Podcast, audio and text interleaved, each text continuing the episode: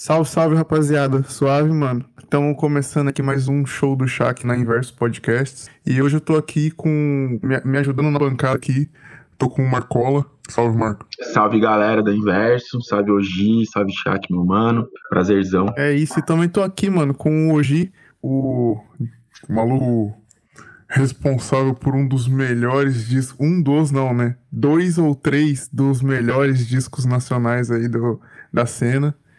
E hoje a gente vai trocar uma ideia sobre o Picho. Dá um salve aí hoje. Salve, salve, rapaziada. Salve, salve, meu povo. Tamo juntos. Satisfação estar mais uma vez com vocês aqui. E vamos que vamos. É isso, mano. E então, hoje, como eu já falei, a gente vai falar sobre um rolê, um, um, um movimento aí urbano muito foda. E acompanha o episódio que tá bem louco. With the first pick in the 1992 NBA draft, the Orlando Magic selects Shaquille O'Neal. Penny pump fake, steps through, Shaq follows. Hey, oh, oh, oh, oh, my goodness! Oh, the message was delivered. Oh, yes.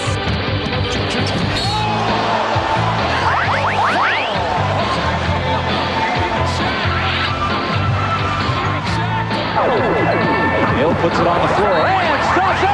he brought it Queria começar a falar um pouquinho com, de você, assim, tipo, como é que você entrou nesse rolê, velho? Como é que começou pra você? Cara, é, eu, eu fui criado ali no, no, num bairro chamado Jardim Celeste, que é, é um bairro que faz divisa com o Campanário ali, com Diadema. E ali, cara, é, a maioria da, da- do pessoal, assim, é- é- ou era do- da correria, né, meu? Do, tava entrando pro crime, ou tava entrando pras drogas, tá ligado? É um bairro que, tipo, só tinha boteco e nada mais, assim, tá ligado? Não tinha um centro cultural, não tinha uma, uma parada diferente para os jovens, assim, sabe? Na, na, na periferia ali.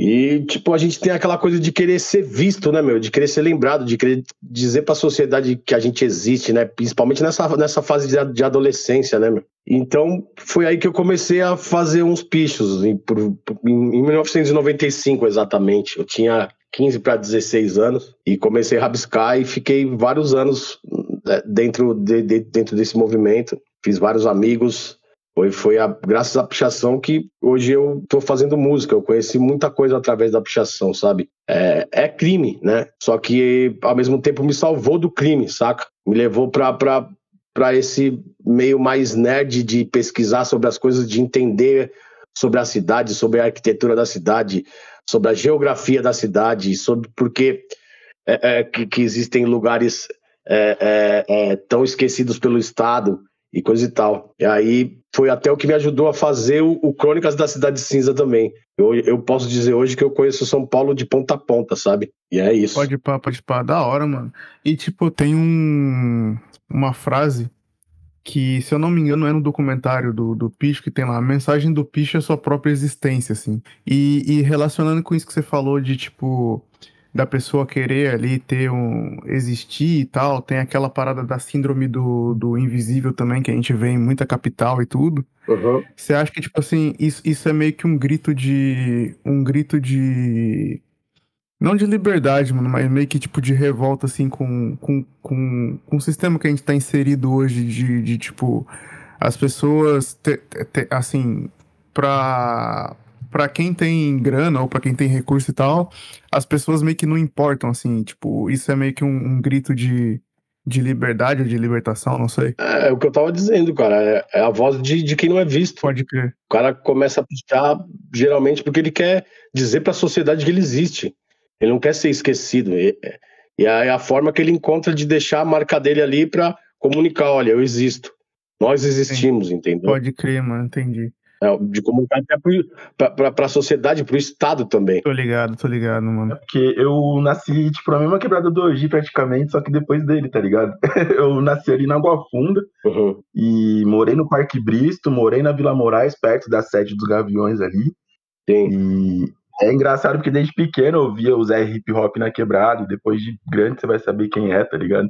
Esse negócio do picho é, esconder quem são os autores dele, eu acho muito louco pensar na- no, no picho, que é uma arte que ele, ele esconde o autor, tá ligado? Pode crer. Eu fico chapando nisso, assim, né? Porque, tipo, eu fui saber que.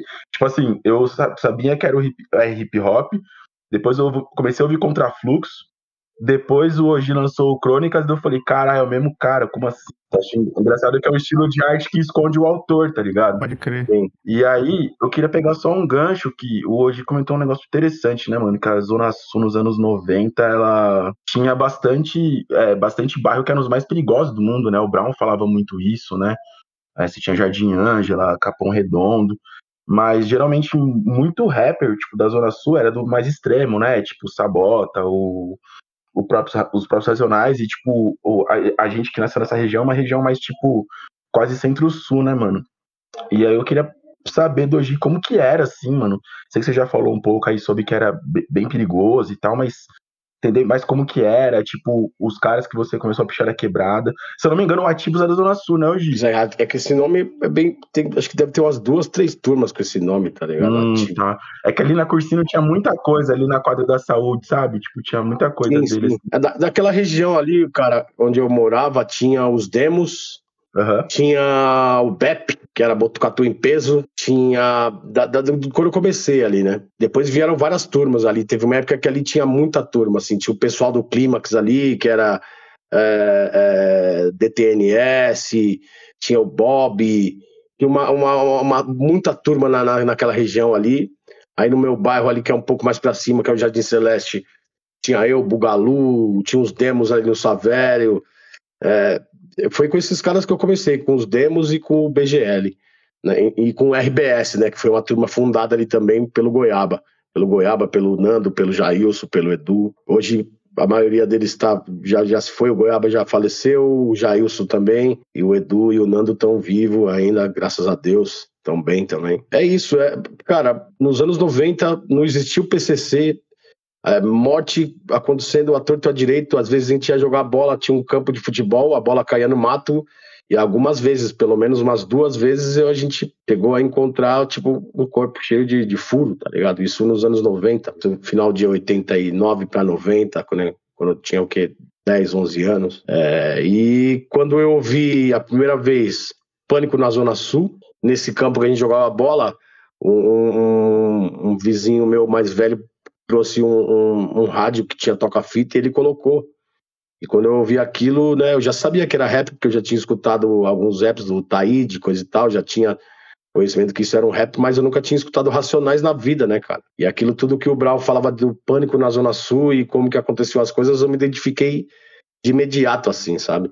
E foi onde eu entendi, ouvindo Racionais, muito que isso também, além da pichação também, né, que me deu esse, esse entendimento, de, de entender que, que as quebradas são muito parecidas, né? A música dos Racionais também me trouxe isso. É, é, tinha tudo a ver com a, com a minha quebrada também. Parecia que ele tava cantando sobre a minha área também, sabe? O, o rap tem muito disso, né, mano?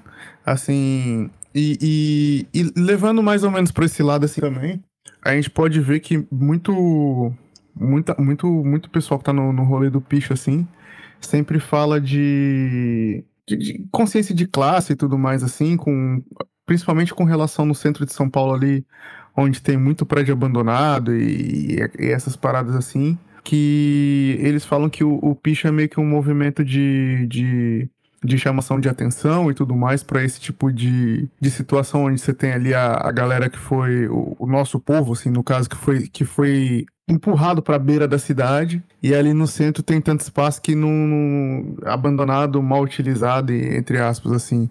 Queria que você comentasse um pouquinho pra gente, assim, nesse, desse rolê, assim, tipo, de, de ter essa percepção. co- Como que você enxerga esse, esse movimento de, de percepção do, do, do rolê do picho com relação aos espaços da cidade, assim? É como eu tinha dito, cara. é, Quando eu comecei, eu não tinha essa noção de que, de, de que, é, é, que eu tenho, que eu tive depois de um tempo que, que o que eu tava fazendo era meio que um grito de existência, sabe? É, eu tinha, eu tinha esse sentido, eu tinha essa, essa, essa- esse sentimento, mas eu não tinha noção dire, direito do que eu tava fazendo naquela época. É, é, muitos moleques que também estavam ali estavam com, com o mesmo intuito, tipo, cansado já de, de, de não ser visto por ninguém, sabe? É, Quando você tá na periferia, é- é- a história é diferente, tá ligado? A pichação, é- ela começou ali né, né, na época da ditadura, antes, de- coisa, com, com protestos pichados, com frases pichadas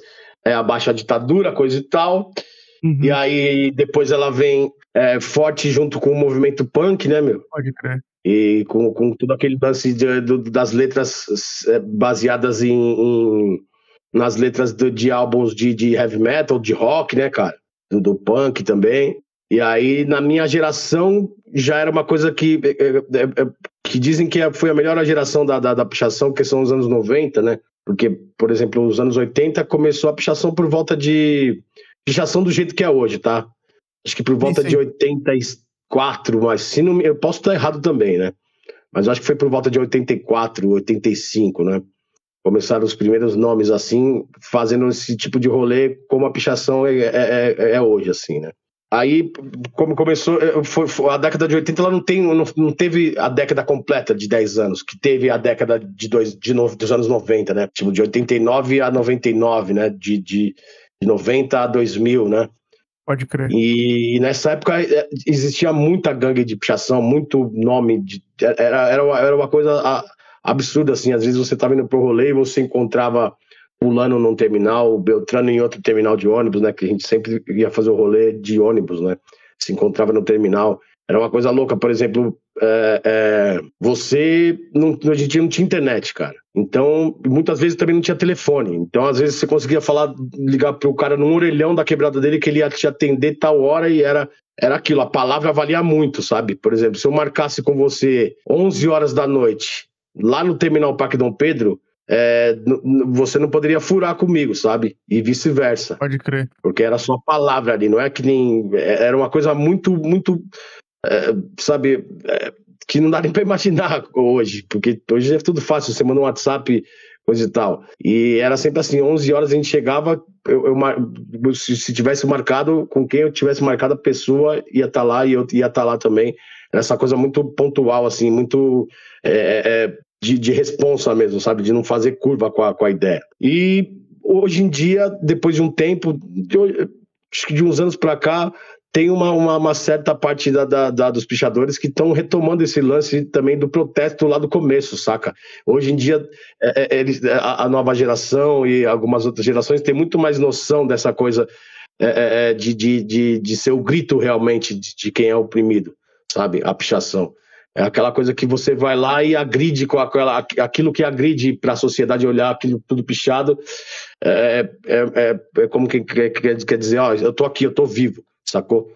E esse lance do centro é, é, é, tem uma galera que, que até saiu um documentário sobre isso, acho que é, lá no, no, no Intercept, se não me engano, que, que é relacionado à pichação com a Covid, com esse lance dos, dos prédios que estão abandonados, desse lance de, de, de, você ser jogado cada vez mais para as periferias da cidade, para os extremos da, da cidade, e o centro está sempre quase que inabitado, né? Tipo, tem vários prédios lá que, que, que não, não, não, não são usados para nada, que poderiam servir de moradia, servir para alguma outra coisa, sabe? Cada vez mais o morador da periferia, ele trabalha no centro, né? Sim, sim. Só que ele, ele, não, ele não, não vive no centro, né? Ele não, é proibido de viver. Ele só vem para o centro para construir, para dar a sua mão de obra e depois ele tem que voltar talvez três horas do centro até voltar para casa, sabe? É mais ou menos Pode isso. pá, pode pá. perguntar pro Gi, é, esse lance da, da sua fala sobre a re- não repolitização, né? Mas, tipo, essa reaproximação com o picho político. É, Você acha que isso tem a ver com essa minha geração que viveu 2013, era muito nova, né? Em 2013 eu tinha é, 22 anos.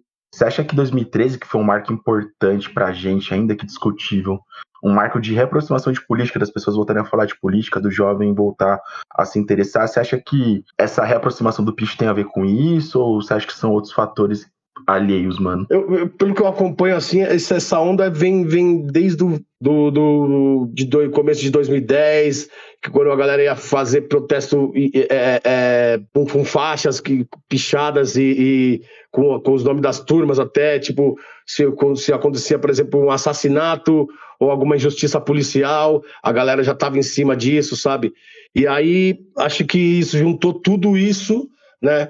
É, galera de vários movimentos e trouxeram isso de novo para pichação, saca? Não, e, e não, é, não dá para generalizar, que é uma parte da pichação que, que tem essa, esse senso, mas tem uma outra parte que ainda não, não, não percebeu, talvez, a importância de tudo isso, né?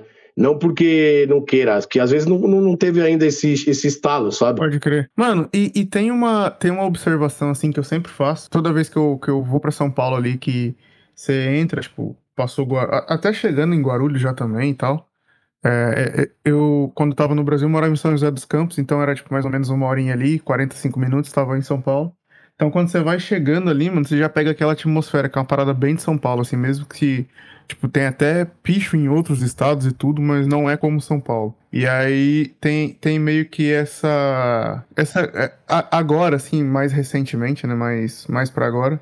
Essa meio que glorificação até da galera de, de fora, assim, do, do grafite mesmo, artistas gringos de grafite, que chegam e falam que é um- é uma intervenção artística e cultural e tudo mais, assim, mas que tem bem a cara de São Paulo e, e é muito. Como é que eu posso dizer? Muito. Muito única e, e é a forma mais. mais é, o, o recurso mais, mais fácil e rápido que você pode fazer ali uma, uma intervenção artística, no caso. Você acha, mano, que, tipo, esse rolê pode meio que. Ao contrário do que o Marcola falou, assim, meio que despolitizar a, a, a- o rolê do piche, assim, não? Totalmente, mas é que, é que a pichação é muito grande. Existem várias, várias turmas, vários, vários caras, várias minas dentro do, do, do movimento. Então vai ter sempre um lado que vai partir para esse negócio mais de protesto, sabe? Pichar monumento, contestar a- a- a- o Estado com alguma frase, com alguma, com alguma um picho, coisa e tal. E vai ter sempre aquele outra parte que picha para se sentir vivo, para dizer que existe para a sociedade, mas no anonimato, sabe? Sem querer, tipo, aparecer para nada, entende? É uma coisa que sempre vai estar aí. É, é, acho que isso não. não- é, já teve, tiveram várias leis, é, que, principalmente na época que o Dória fez uma lei bem rígida contra a pichação e não acabou, sabe, cara? Pode crer. Enquanto, tipo, houver esse, esse lance é, é, do Estado esquecer a periferia, é, esquecer dos pobres e coisa e tal, sempre vai ter um cara com, com esse sentimento de, de, de, de existência, de querer dizer que existe. Ele pode se expressar na música também, na, na- na- em, em- outros, em outros caminhos, mas é, às vezes ele pode partir para esse caminho da, da pichação, que é um jeito dele se expressar ali, sabe? É um jeito dele, dele dizer que existe. Então, dizer que vai acabar, eu acho que, que não, não vai, cara. Não... Tem, tem todo um lance também. é, os gringos já, já, pich- já piram na pichação desde os anos 90 ali. É, os caras, tipo, é um estilo que é, criado, é original de São Paulo, né? Esse tipo de letra, esse tipo de. de, de de- do, do jeito que é feito as escaladas, como são feitas. Na minha época não existia escalar janela. Era você fazia o prédio, ou fazia um pico, um beiral, ou no chão Uhum. né? Isso começou esse lance de escalada que eu, eu acho que é uma, a modalidade mais difícil que tem na, na pichação, né? É a mais arriscada, né? É muito. Se você vê os caras subindo, você fica.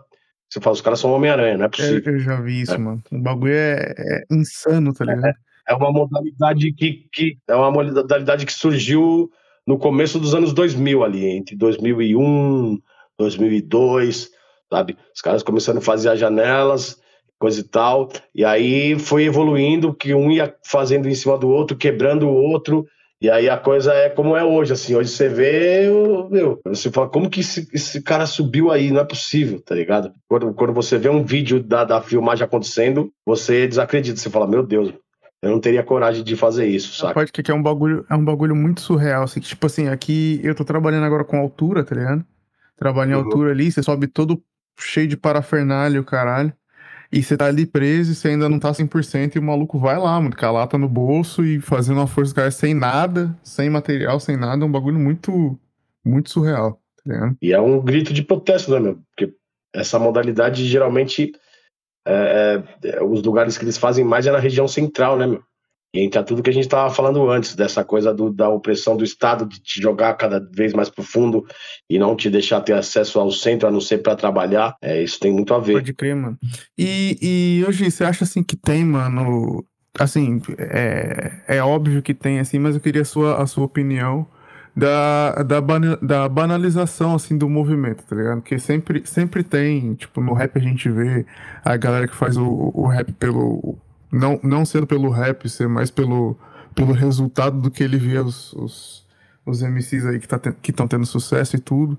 E em todo movimento sempre tem a galera que vai entrar pelo, pela fama, ou pelo dinheiro, ou pelo que seja interessante, sem ser pela essência da parada, assim. Você acha que, que existe, e se existe uma galera assim, como que deve ser tratado na, na- no rolê de, de- da banalização do movimento, assim? Ah, É é bem pouco isso na aplicação, cara, porque é, o movimento mesmo, quando vê que tem esses oportunistas assim, tipo, já meio que isola, sabe? Uhum. Não dá atenção pra isso se crescer, né? Mas tem vários caras que vêm surfar essa onda da pichação e vai lá pra fora se vendendo como pichador, sendo que na verdade nunca pichou, e aí vai fazer exposição se vendendo como pichador, sendo que não teve convívio nenhum com isso, a não ser olhando nas ruas, né? Mas é, são casos isolados, assim. Acho que não, isso não, na pichação parece que tem uma coisa que é, já, se- já, já, já, isso já é pulverizado sozinho, assim, sabe? Não, não, não se cria esse lance, tipo, essas, essas falcatruas, assim. É desmascarado muito, muito rápido, sabe? Porque mesmo com a internet hoje, que é, que é fácil de você mostrar um, um, um trampo seu, só que a internet mente, né? Você pode estar ali postando, mas só que na rua você não, não, não é visto, sacou? Pode crer. Na rua você não tem rolê. Então o lance é esse, é, é- não tem como mentir, cara. Ou se você faz mesmo, você vai estar na rua, você vai ser visto na rua, seu nome. Se você é só quais, quais, quais, só fica na conversa mentindo, você vai ser desmascarado rapidinho. Pode crer, da hora, mano. E, e pegando um gancho no, no que você tinha falado antes ali, do, do governo do João Dória, é, eu queria meio que entrar num assunto que é, é mais atual, assim, desse, desse rolê todo do, dos protestos que estão tendo aí em São Paulo, com relação às aquelas estátuas de, de personagens mais escra- escravagistas e, e tudo mais, e violentos e tudo. E com relação disso, disso assim, de- desse tipo de, de manifestação da cidade com o Picho, assim, porque você chegou a citar aí o João Dória, e o João Dória foi um cara que bateu muito no, no Picho, né? Que ele queria ter uma cidade mais, como é que fala, mais pasteurizada e tudo mais. É, como, como é que como é que você como é que você sentiu isso aí, cara? Como é que foi foi mais ou menos esse esse rolê assim de ter um cara que tá ali querendo apagar um, um- movimento cultural legítimo e reconhecido assim, e em contrapartida tá sempre é, apoiando esse tipo de, de de monumento, né, que, que é meio opressor e tudo mais assim. É, isso é. O João Dória ele faz parte da burguesia, né, cara? Esse lance de apagar a pichação veio desde o Kassab, né? E que a gente tem o cinza do Kassab, que a gente chama, que é um. O cara vem com um caminhãozinho com jato, com a tinta lá cinza e, e vai tacando nas avenidas, deixando tudo cinza, né? É, é, esse, esse lance da burguesia, de querer higienista, de querer deixar a cidade com uma cara cinza, é, é, sem cor, que entra tudo que eu estava falando anteriormente ali. É, é, esses monumentos, eu, eu, eu acho que, que, que eles deveriam ser, ser é, é, destruídos, sim, porque imagina você olhar para aquilo e falar: nossa, meus ancestrais foram é, assassinados, foram violentados, foram torturados por esses caras, tá ligado? Isso foi construído em cima do sangue, tá ligado?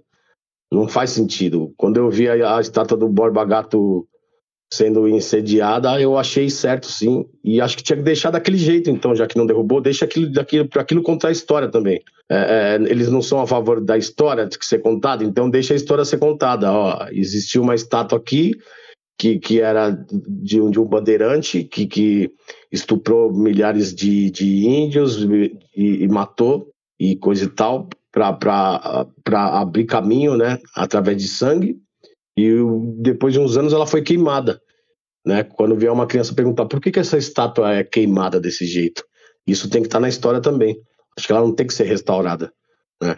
já que ela não, não vai ser demolida, não foi demolida, não foi tirada dali, é, ela tem que ficar do jeito que tá, para contar a história do que aconteceu, para todo mundo entender quem era o Borba Gato e quem eram esses bandeirantes, esses, esses caras que são homenageados aí pela cidade. Mano, e se a gente for contar a história de São Paulo do jeito certo, a gente ia ter que mudar muita coisa nessa cidade, né, mano? Sim.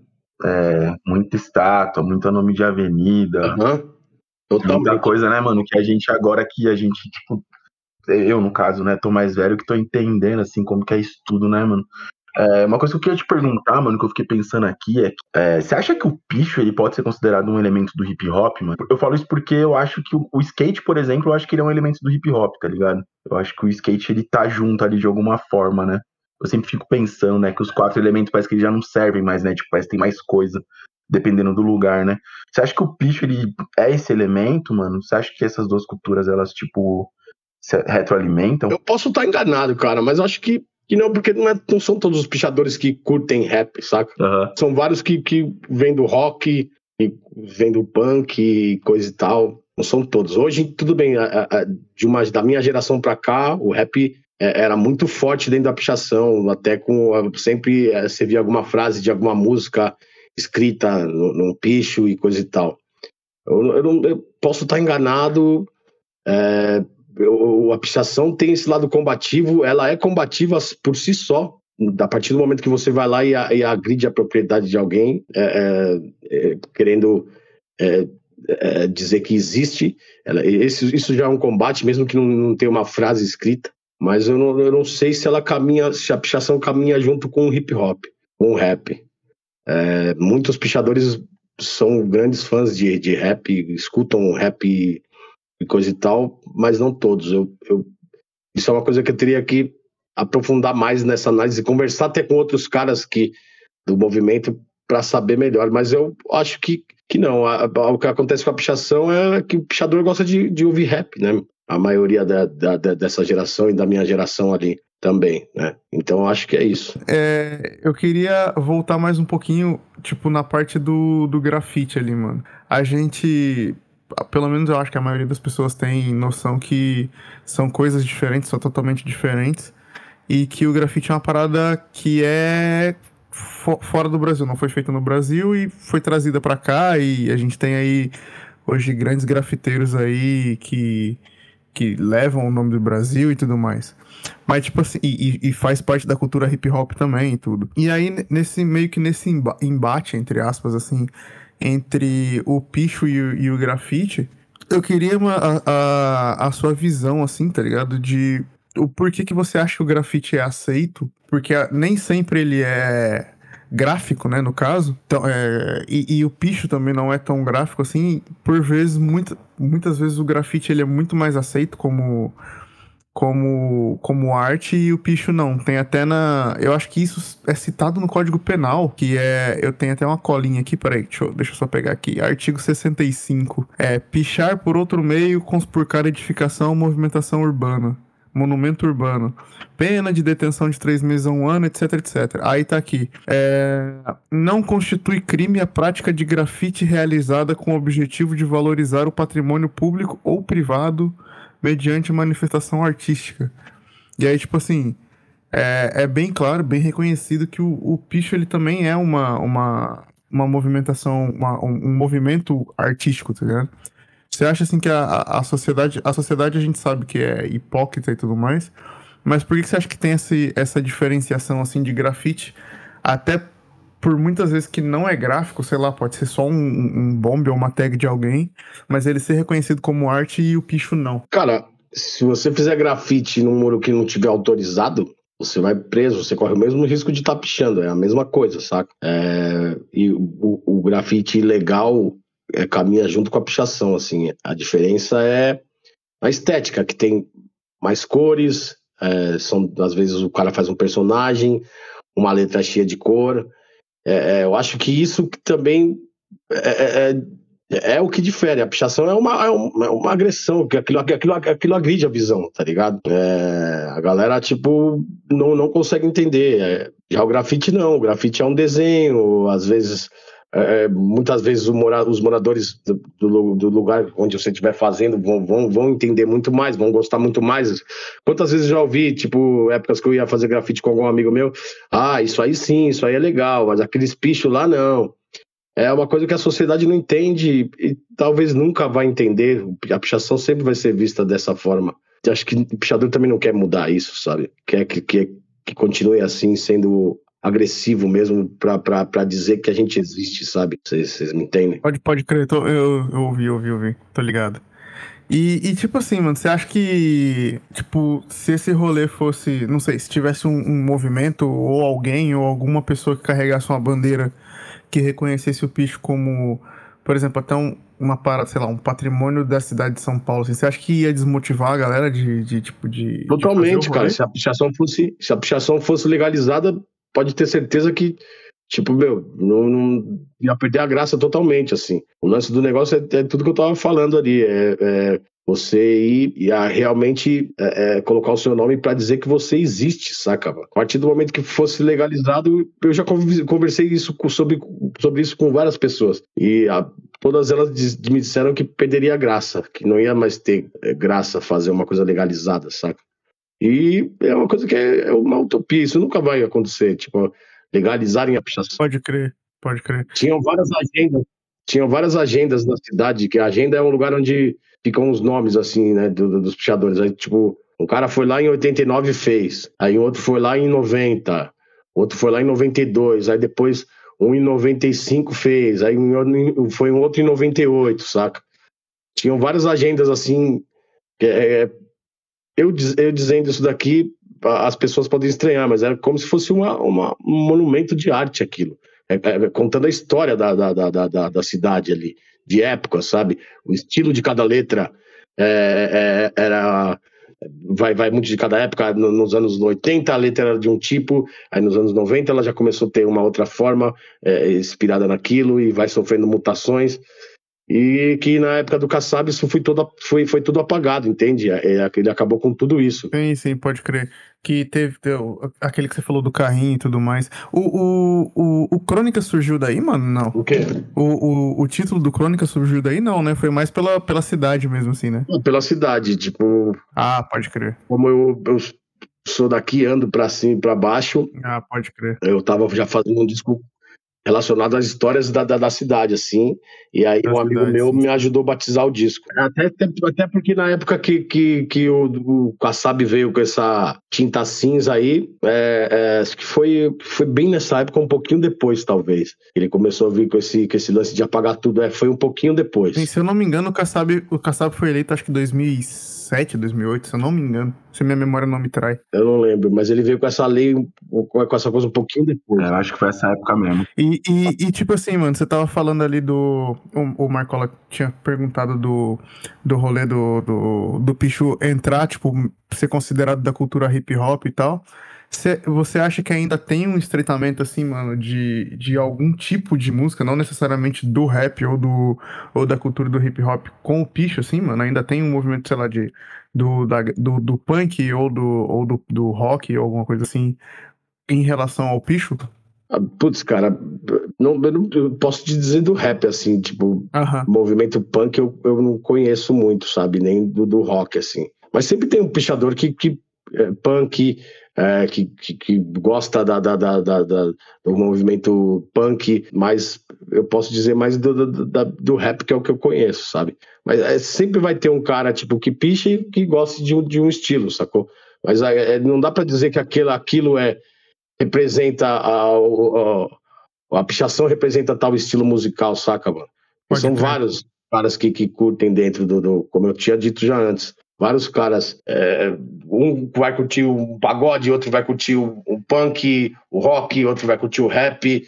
E assim vai, saca? Pode crer. Não, não tem uma. Não é uma coisa só, não é, ó, pichador todos os pichadores gostam de, de, são punks. Pode crer. Ou então todos são, são, são rappers. Isso não, não, não existe, saca? Então por isso que eu acho que não tem como associar, tipo, a, a pichação é uma música só do, do, do relacionada a rap, não. Ou então ao, ao punk, ao rock e coisa e tal. Também não, não tem como. É porque é uma parada muito diversa também, né? É muito. É, é, justamente. Isso aí. E o lance do Crônicas, do Crônicas da Cidade Cinza é porque Cidade Cinza, literalmente, céu cinza, poluído, poluição, né? E concreto, né, cara? É, é baseado nisso. Por isso que eu, a gente, eu chamo a cidade de cinza, por, por, por causa crer. disso. E aí, esse, esse lance do Kassab só veio reforçar tudo isso. Mano, o que eu ia perguntar é que eu já vi hoje falar várias vezes sobre torcida, né? Eu já, acho que já. A gente até trocou ideia sobre isso, né? De você ter postado umas fotos no seu Instagram e tal.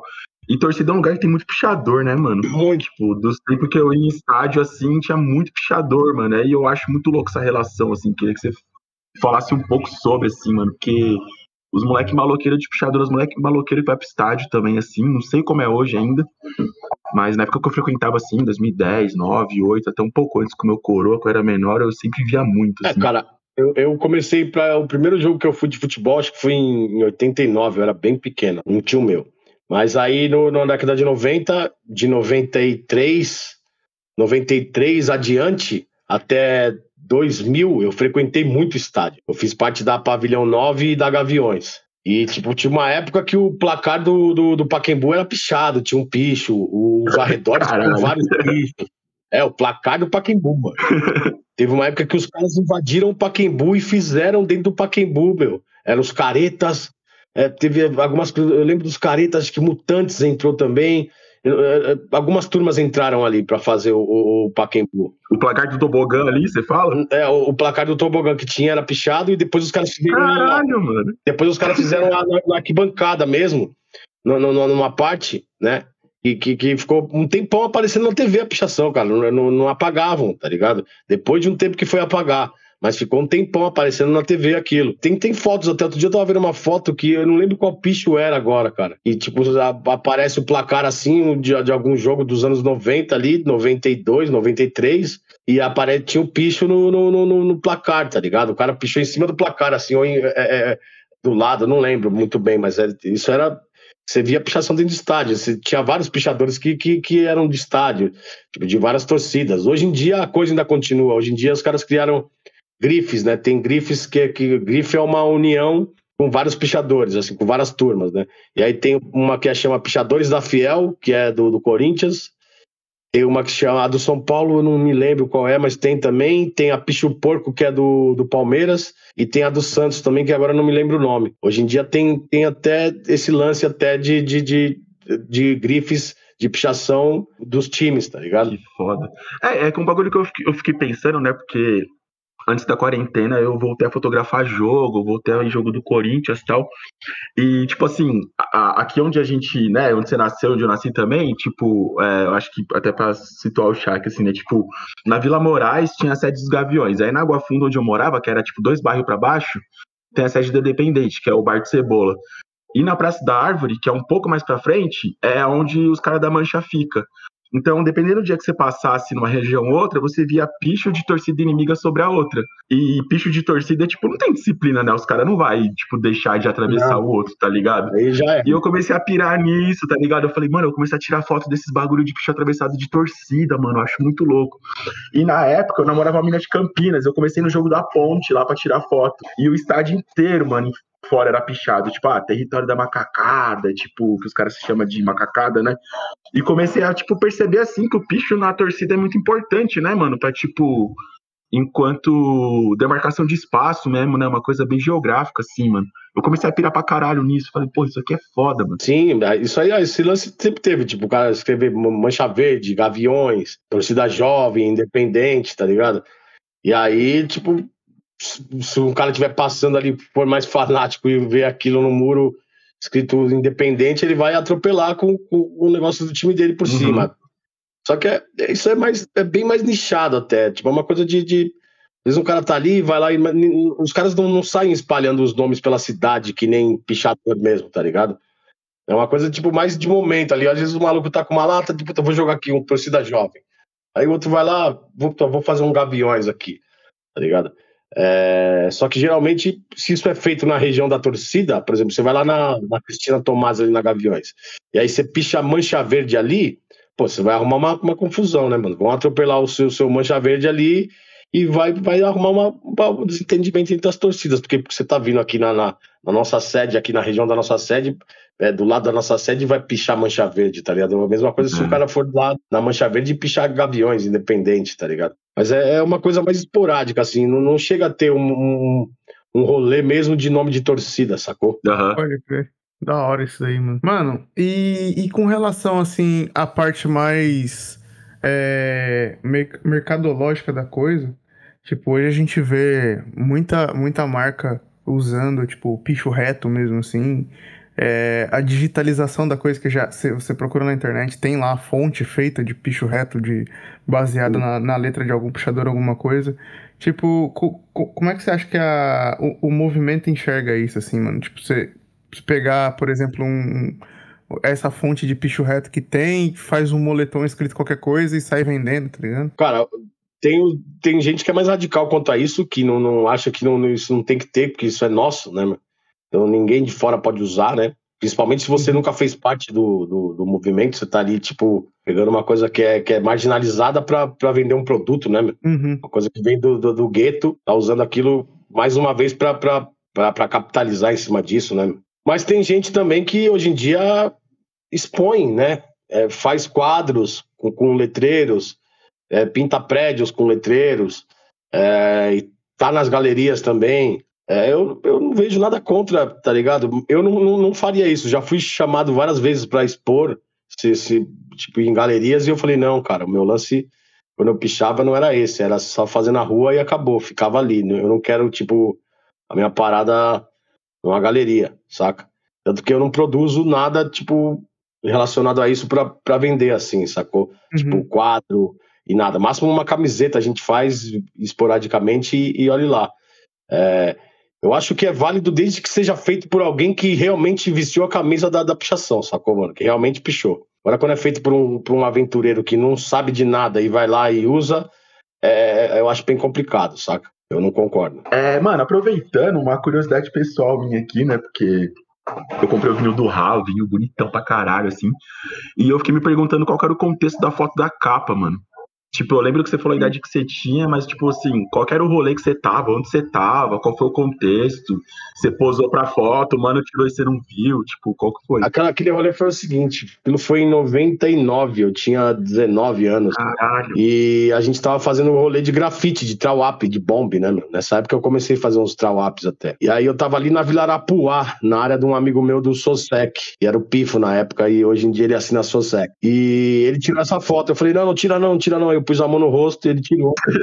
Depois eu tirou eu de costas também. Todo sujo de tinta, se você reparar, eu tava. E aí, essa foto ficou comigo anos. E na época da seleção, porque a gente tava fazendo pro disco, o Oga, que, que fez a capa, achou essa foto super interessante. Assim. Ele tinha várias na mão, mas ele achou essa muito interessante e criou o contexto do- em cima dessa foto. Mas a capa ficou muito louca, e tipo, no vinil, né, mano? Parece que o Oga fez um trampo foda, né? Porque tudo parece que tava, tipo. Parece que a foto foi feita pra capa mesmo, assim, né? E não que vocês acharam ela no arquivo, assim. Sim. Você tem, tipo, uma pastinha, mano, com foto de época, assim, do picho, algum bagulho assim, Cara. que você guarda? Eu tinha, eu tinha muita coisa assim de foto, mas eu perdi tudo. Foto de picho eu praticamente não tenho, nem sei onde onde estão, tá ligado? As coisas que eu tinha assim. Talvez eu nem tenha mais, ficou com alguém assim que eu emprestei e nunca mais voltou assim. Pasta, eu tenho um caderno que eu pego coisas desde 95, 96, né, que já tá cheio assim, então eu- é a única coisa que eu guardei mesmo. Eu tinha um álbum de figurinhas também que saiu numa época, que eu, que eu, eu devo ter ele ainda guardado. Mas eu tenho muita, muito pouca coisa, assim, da, da, de relacionada à pichação guardada hoje. A não ser essa, essa minha, esse meu caderno aí, que é uma coisa que eu guardo comigo pra sempre, assim, pra lembrar até. mano. Da hora. Então, mano, encaminhando assim pro final hoje, é, eu queria te perguntar o que, que você acha, assim, tipo, do futuro, assim, mano, pra, pra, pra, pra onde que a cena vai, vai caminhar, assim, pra onde que o, que o movimento do picho vai caminhar, se, se você acha que tem, se você tá vendo uma tendência de, de, de aumento, assim, com, com esse desgoverno que a gente tem aí hoje, se tem mais protesto, ou se, tipo, a galera que é mais, mais fechada assim mesmo continua fazendo rolê e não tem gente nova aparecendo. É, tipo, só, só as impressões assim mesmo de, de Pra onde você acha que tá, que tá caminhando o movimento, assim? É, vendo de fora, assim, né, meu? E faz muito tempo que eu não vou em point, essas coisas assim.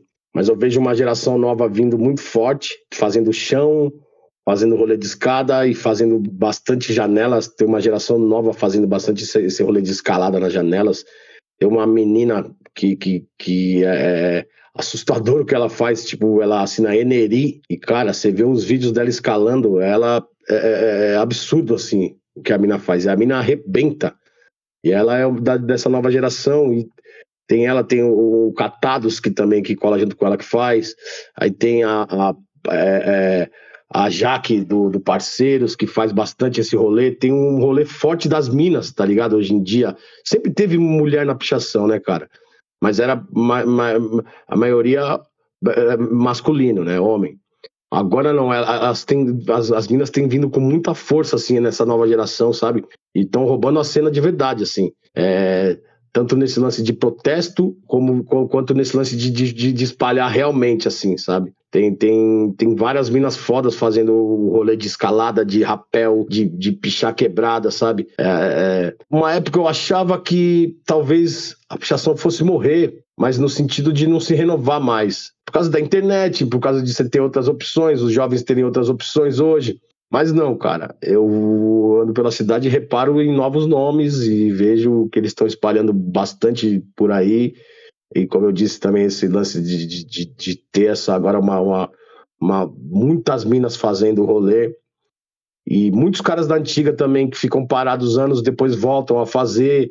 E tem aqueles caras que nunca param, né, meu? Que continuam pichando por 30 anos sem parar, saca? Hoje mudou, porque a maioria da, da, da galera faz rolê ou de moto ou de carro, né? Poucos fazem rolê a pé. Na, na, minha época era só rolê a pé, então você encontrava muito, muita turma pichando na avenida. Às vezes estava pichando lá no Capão Redondo e encontrava alguma outra gangue ou algum outro pichador fazendo ali por ali também. Era bem comum você encontrar. Hoje isso já não acontece tão fácil assim, né? Mas eu acho que isso nunca vai acabar, mano. Enquanto uhum. tiver opressão, enquanto tiver toda essa desigualdade, a pichação sempre vai existir, sacou? Pode crer. É, é, acabar, não vai. Vai, pelo contrário. Pode pá, mano. Da hora, da hora. Então, encaminhando aqui pro, pro final, mano, queria agradecer, tipo, a presença e a disponibilidade de horário aí de vocês, do, do Ogi, do Marcola. Que isso, meu mano. Que é nóis, mano. Sou já... fã de vocês, você tá ligado? Que isso. Da hora já... pra caramba. Tamo junto. Já, já quero gravar mais um já, tá ligado? Já vou fazer mais uma pautinha aqui, separar. Já vou falar pro pessoal fazer um meio de campanha pra gente poder gravar mais uma que eu curti o papo, mano. Foi da hora. Se quiserem até falar com mais caras, mano, se vocês quiserem até falar com mais pichadores assim, tipo, eu posso passar o contato de, de algum. E vocês que aí, de repente, o cara também complementa várias ideias aqui, né? Porque, como eu disse, eu não sou representante do movimento.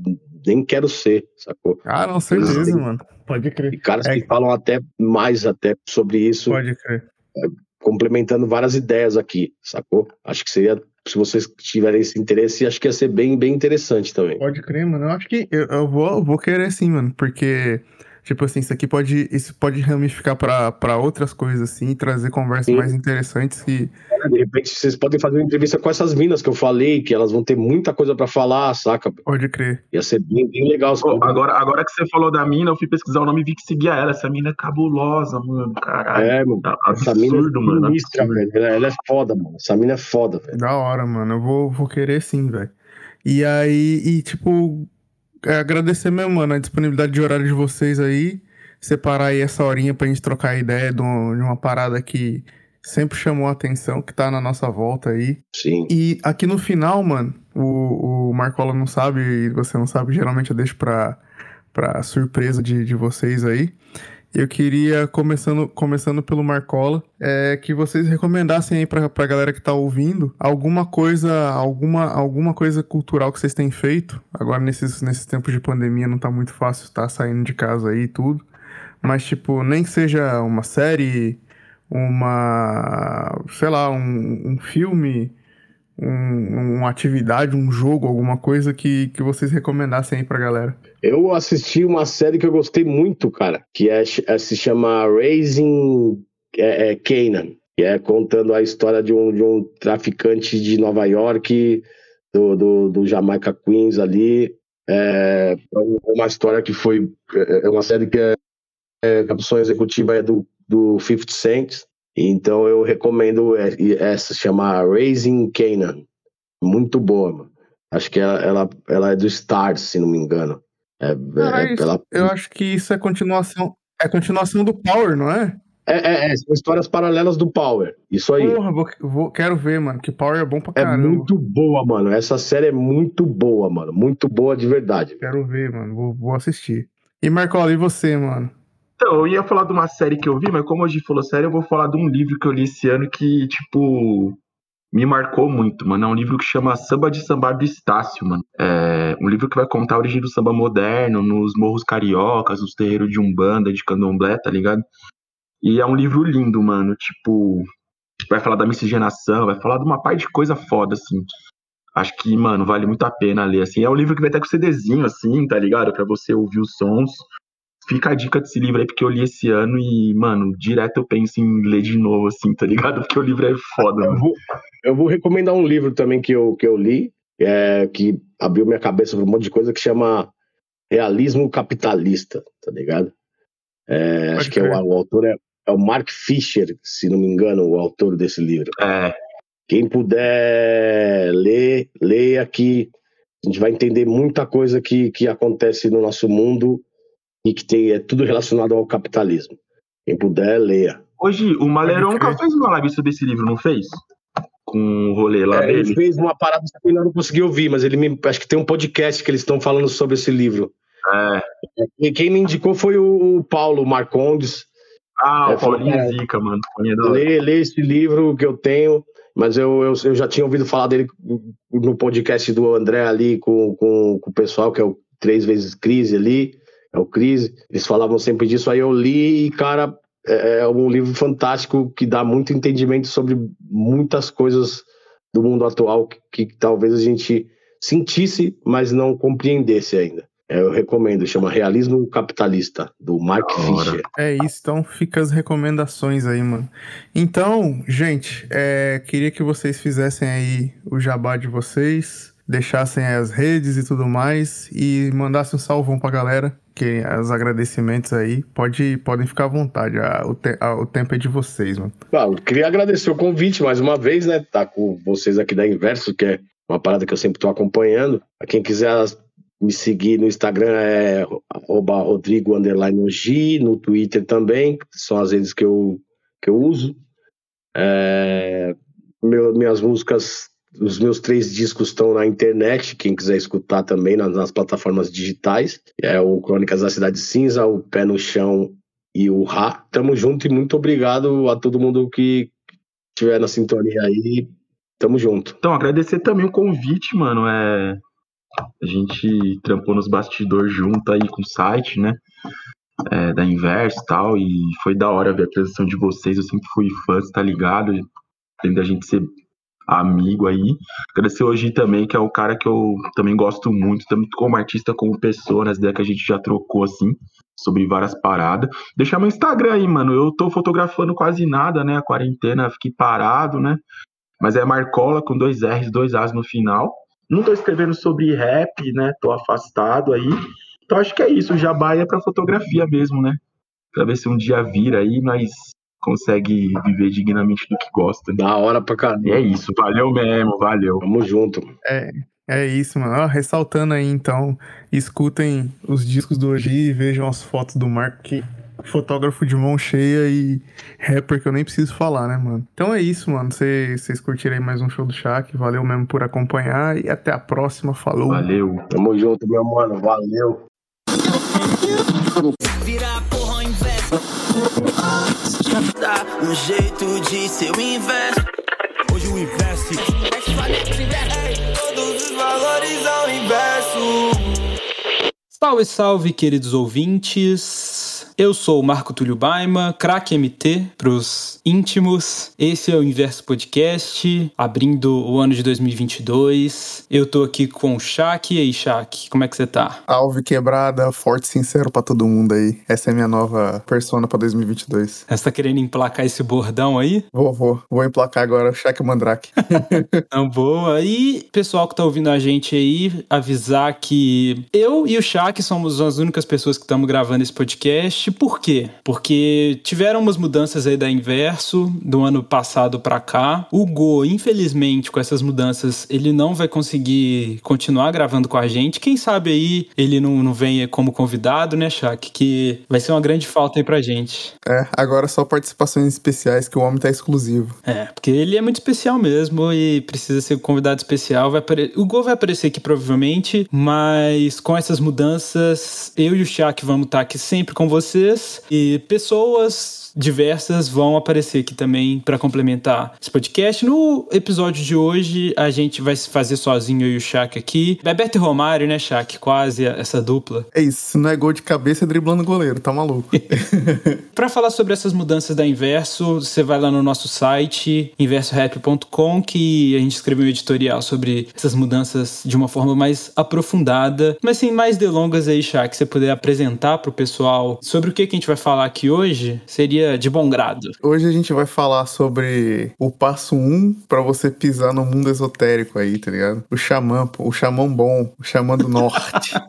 Nós vamos falar de janela. O primeiro trampo solo do Victor Xamã, meu mano de lá do Amazonas, diretamente do Amazonas pro mundo. E vamos aí ouvir o que ele tem para falar e as nossas análises sobre o disco, sobre esse primeiro trabalho dele e um pouquinho de contextualização também da época de como tudo tava acontecendo e bora para cima. Bora para cima. A gente dividiu a nossa análise aqui, só para explicar para vocês, em três pilares. A gente sempre divide em alguns pilares e dessa vez a gente dividiu da seguinte forma: primeiro bloco, lírica e letras. Segundo bloco, referências e representatividade do norte do país. E no último bloco, instrumentais e canto. Pedi pro Shaq também falar aí sobre as redes sociais da Inverso. Shaq, chama o pessoal para dar aquela curtida. Exatamente. Antes da gente começar a falar desse trampo maravilhoso aí, gostaria de convidar vocês para seguir a gente lá no Instagram, no InversoRapBR, no Twitter também, InversoBR. Dá um confere lá no nosso site, inversorap.com. E de vez em quando o nosso craque MT tá fazendo uma boa lá na Twitch também, na twitch.tv barra inversorap. Sigam lá, que só sai conteúdo bala, não enche seu saco, tem enquetinhas maneiras e conteúdo legal, ok?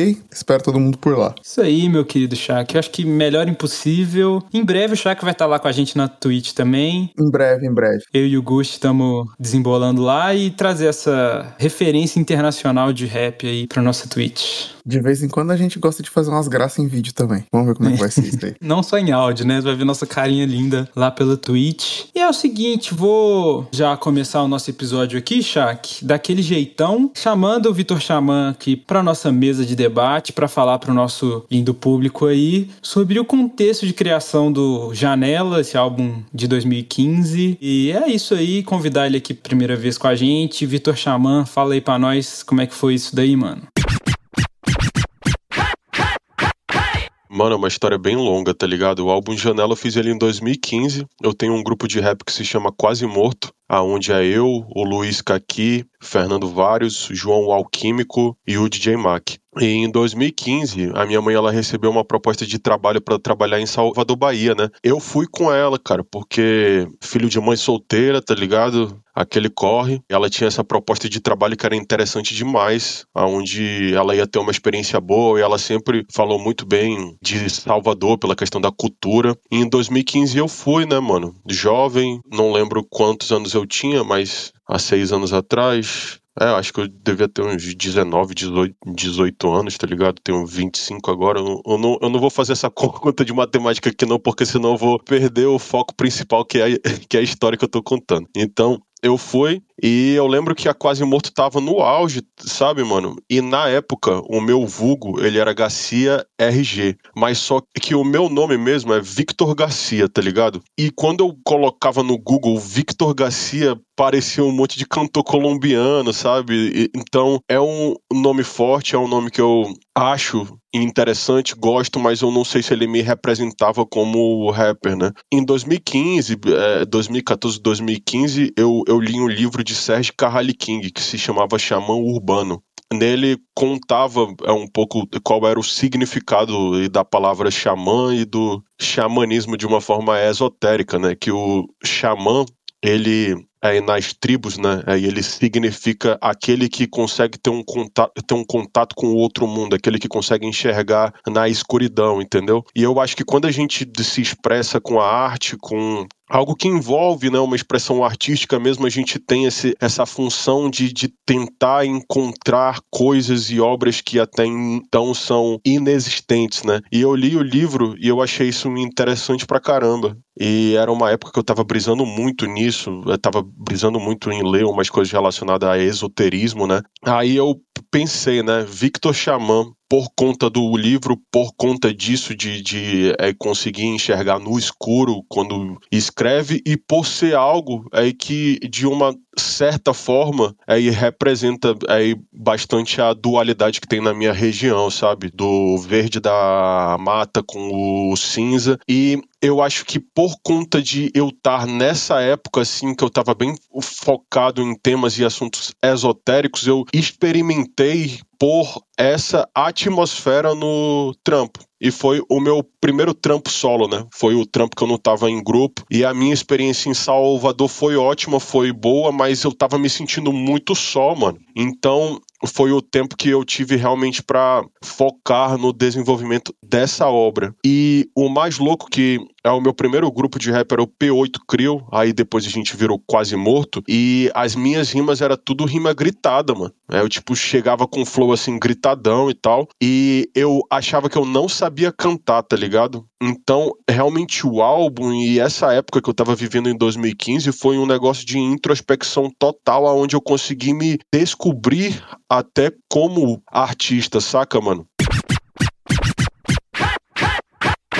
É isso aí, Xamã. Queridos ouvintes aí entenderam já como é que o Xamã programou para fazer esse álbum, ou não programou, enfim, mas o contexto de criação dele. E entrando aqui no nosso bloco de análise, a gente vai falar primeiro sobre lírica e letras, começando como lírica desse projeto, o, o Shaq. Deixa eu começar isso daqui. Eu fico com medo de falar muito, vocês enjoarem da minha voz, mas enfim, vamos lá. Falando da lírica desse projeto, uma coisa assim que me deixa muito impressionado até com o Xamã é é, a forma com que ele escreve. Ou seja, a escrita dele é poética, sabe? Tipo, às vezes nem rimam as coisas que, que ele tá falando ali e ele se aprofunda muito em, em determinados temas e detalha bastante o cenário ali que ele tá descrevendo e é muito próximo de um filme. E tanto que na nossa conversa a gente perguntou, né, se ele via muito filme e tal. E ele até falou que não, então é uma coisa muito dele, assim, sabe? Essa descrição é bem clássico poético, sabe? Os pequenos detalhes, assim, do projeto. Ele vai descrevendo, assim, tipo, o sol tocou o chão de uma forma brilhosa, sabe? Bem poético, assim, aquelas poesias bem clássicas mesmo. Cria um grande cenário na nossa cabeça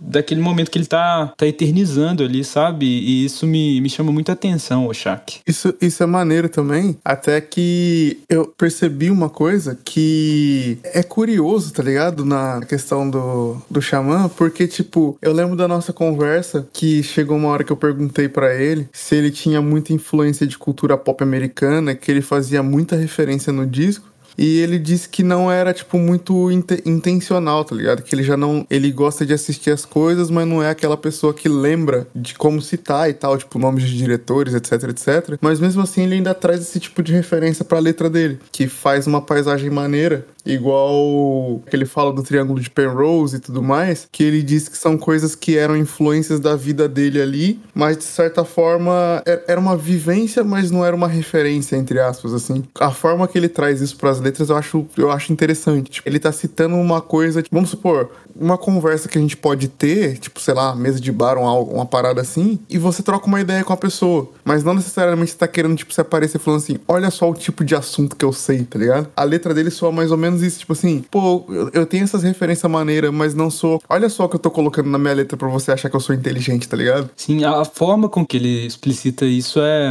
aquela parada do não intencional, né? Tipo, De referência que a pessoa carrega, que o artista carrega, mas não necessariamente ele quer aplicar aquilo, né? Essa coisa do imperialismo cultural que o Shaq disse, do às vezes ele não sabe citar nem da onde que ele viu aquilo, mas é tantas vezes assistindo certas coisas ou consumindo certas coisas que aquilo fica no íntimo da pessoa, né? Exatamente no subconsciente ali. Isso, mano. E eles uma métrica mais quebrada, assim, no início, quando ele, ele vai rimar, e bem de uma forma lenta. E eu gosto como ele trabalha a int- a intensidade no projeto de como se fosse uma onda, assim, tentando fazer o ouvinte se aclimatar do que, que tá acontecendo, sabe? Tipo, no início é uma métrica mais quebrada, bem arrastada, assim, nas faixas. Aí ao longo do tempo, assim, ele vai acelerando eh, a forma com que ele vai abordando os assuntos, até atingir o ápice lá no, naquela faixa, que é a faixa do AO2, isso, a faixa 6. Do All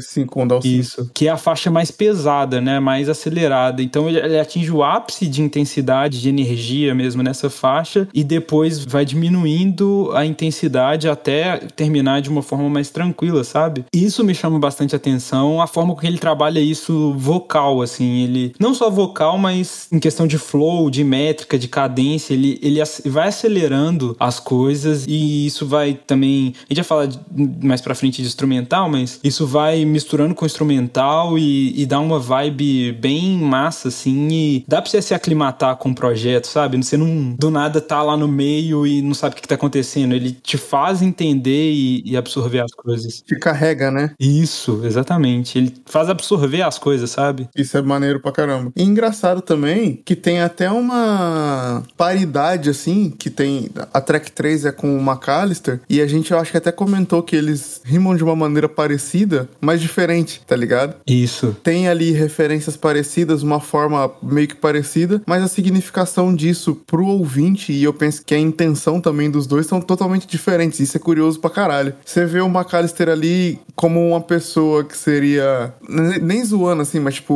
o inteligentão do rolê ali que senta e não sei o que, e te traz várias paradas e não sei o que. Aí, tipo, sei lá, ah, vou procurar isso, vou procurar isso. Que passa a ser, tipo, uma pessoa que te traz referência, né? Pra forma que o Xamã faz, igual disse, que são coisas que ele traz, assim, aparentemente são coisas que traz da vivência dele, da vida, assim, entre aspas, sem querer. Eu sei que aquela pessoa gosta daquele assunto, eu vou conversar daquele assunto com ela, tá ligado? Pra, pra ela ficar satisfeita, assim, ou algo do tipo. Tipo, parece mesmo que é uma coisa que ele vai te trazer e uma, é uma parada, que- um crescimento que você vai levar, assim, por ter tido essa, essa conversa, entre aspas, com eles. Por, por ter ouvido o trabalho que ele, da forma que ele escreveu, tá ligado? Eu acho isso muito maneiro. E acho que justamente eles são parecidos nessa forma de escrita poética. Os dois também são muito intimistas, assim. Então, quando eles apresentam qualquer projeto, eles acabam se expondo demais, assim, nas coisas mais íntimas. Então, até mesmo que a métrica seja próxima, mas ainda você vê algumas diferenças, né, em questão técnica. Mas a forma de escrita e, e de abordar assuntos, às vezes, é, ela é muito próxima, sabe? E, e eu acho legal que também a gente vai mais pra frente do episódio sobre a representatividade, né, do norte no projeto. Essa diferença de, de local, McAllister no sul do país e o Xamã lá no norte, é, já dá uma diferença também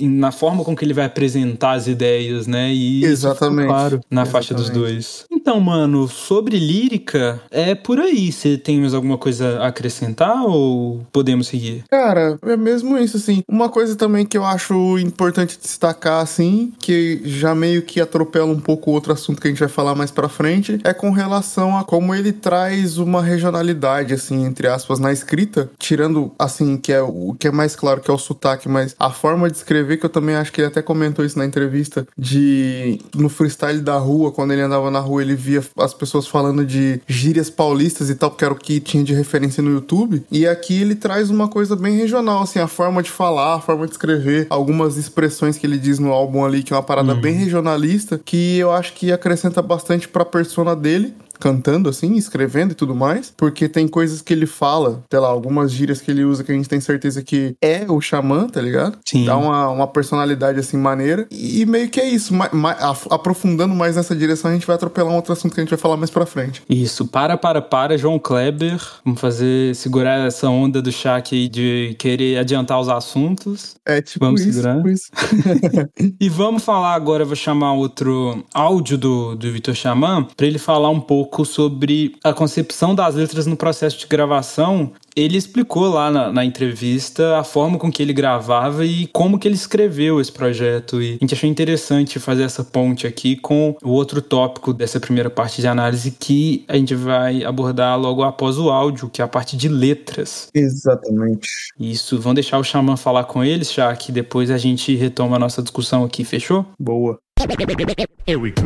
Mas as letras todas, você tinha alguma coisa guardada? Você criou do zero lá em Salvador mesmo? Como é que foi isso? Cara, foi uma experiência muito louca. Eu não sei se vocês já tiveram é, uma experiência assim, porque quando eu cheguei lá, eu não conseguia, assim, bem desenvolver a parte da interação social, sabe? Então eu comecei a ir pra festas sozinho, mano. É quando tu vai pra um show só, quando tu vai pra um bar só, mano, tu vê todo mundo trocando ideia e tal, e tu fica um pouco deslocado, né? É, mas só que eu fui, tipo, tendo essa experiência, e pra mim foi algo inspirador pra caramba, porque coisas que em um momento de euforia que tu tá conversando com outras pessoas se tornam imperceptíveis e no momento que eu tava sozinho, mano, eu conseguia enxergar tudo como uma grande poesia, sabe? E o álbum, e ele fala muito sobre a questão da minha terra. E quando eu falo janela, você enxergar as coisas por outro ângulo, sabe? Aquela rua que tu passa sempre, quando tu tá na janela da tua casa que tu, tipo, consegue ver ela, tu não tem a mesma percepção de tá nela e não é igual a percepção de quando você enxerga essa mesma rua pela janela do teu quarto, pela janela da tua sala, entendeu? Foi nisso, cara. Esse tempo, assim, que, que eu tava meio que um exílio, né, do meu sonho de, de grupo, tá ligado? De estar tá com os moleques da, da quase que a gente tava no auge, produzindo pra caramba. Então foi muito louco, assim, mano, de, de tipo, enxergar as coisas. E o disco todo, eu fiz todas as minhas letras lá. Eu fiz rápido demais, cara. Eu fiz tudo assim, foi um sopro. Todas as músicas foram um sopro, tanto que o álbum mesmo, aí eu gravei quando eu fiz uma viagem de fim de ano pra Manaus. Eu gravei com o Fernando Vários e uma informação interessante que esses dias ele tá até aqui em casa que eu tô morando em São Paulo agora faz um ano e seis meses, então ele veio aí conhecer São Paulo aqui pela primeira vez, tá ligado? Isso é uma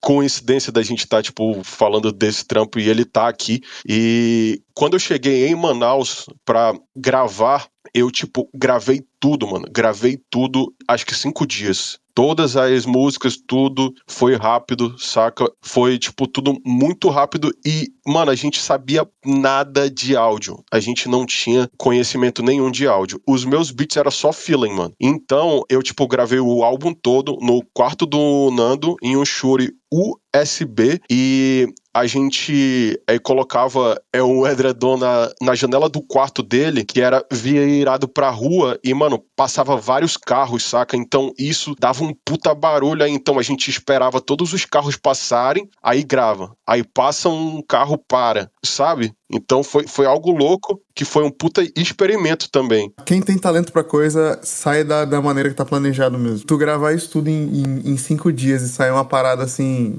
dessa qualidade, é uma parada porra, é surreal isso, tá ligado? Mas eu tava preparado, sabe, mano? Eu acho que isso é importante de ser dito, porque aí tem muita gente que pensa, porra, rap é apenas talento e tal. Não, mano, mas tu tem que estar tá preparado pra parada, sabe? Tu tem que estar tá pensando nisso, tu tem que dormir pensando nisso, que na hora de você executar se torna mais fácil, sabe, mano? Então eu tava pronto, mano.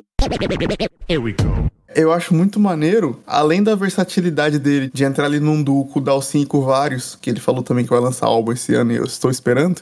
fica atento, fica atento. Atentos, né? Ah, e aqui, só antes aqui, já que você prosseguir, desculpa te cortar, mas lá no final, gente, eu esqueci de falar isso no início, vai ter um spoiler aí, hein? Vai ter um spoiler. Tem dois, tem dois spoilers bons, um eu já dei. É, um já foi dado aqui no início, mas tem o outro lá no final que vocês vão ficar sabendo, mas prossegue aí, Shaq. É isso, é isso. Então, é meio que levando levando aqui um pouquinho a, a, a piada não intencional, né, da faixa do dual, dele soar de duas formas, tipo, ele casar muito bem numa parada que soa muito igual ao Vale, o Vale do Paraíba, Sim. e ter essas referências, assim, bem, bem nortistas, tá ligado? E essa construção eu acho maneira. É igual no começo, ele dá essa aura meio misteriosa, meio, tipo, como o nome dele mesmo, meio xamânica, de uma parada do norte, assim, tipo, ah, esse maluco, sei lá, é meio que um feiticeiro, uma parada que ele falou que tinha uma referência de leituras e tudo mais que ele tava lendo na época, meio esotérica, assim, né? Que eu acho muito maneiro essa, essa atmosfera do álbum que ele vai entregando conforme a narrativa. Você vai meio que imaginando, tipo, que um, um xamã mesmo, um maluco meio pá, meio místico, meio assim. E eu acho isso muito maneiro, tá ligado? Do, do, do trampo. Ao mesmo tempo que a gente tá falando o tempo todo aqui dele no norte e tal, lá em Manaus, né, no Amazonas, lá no início do contexto, quando ele, ele fala que tava na Bahia, né, tava em Salvador, quando ele escreveu o projeto todo. Da narrativa, eu vejo muito uma questão de saudade, sabe? Que ele aborda o tempo todo, assim. Sim, exatamente. Uma, uma, uma parada meio nostálgica, assim, né? Sim, uma- uma. Eu ia até falar uma questão de pertencimento, mas eu acho que não é tão pertencimento, é mais uma questão de saudade mesmo, uma vontade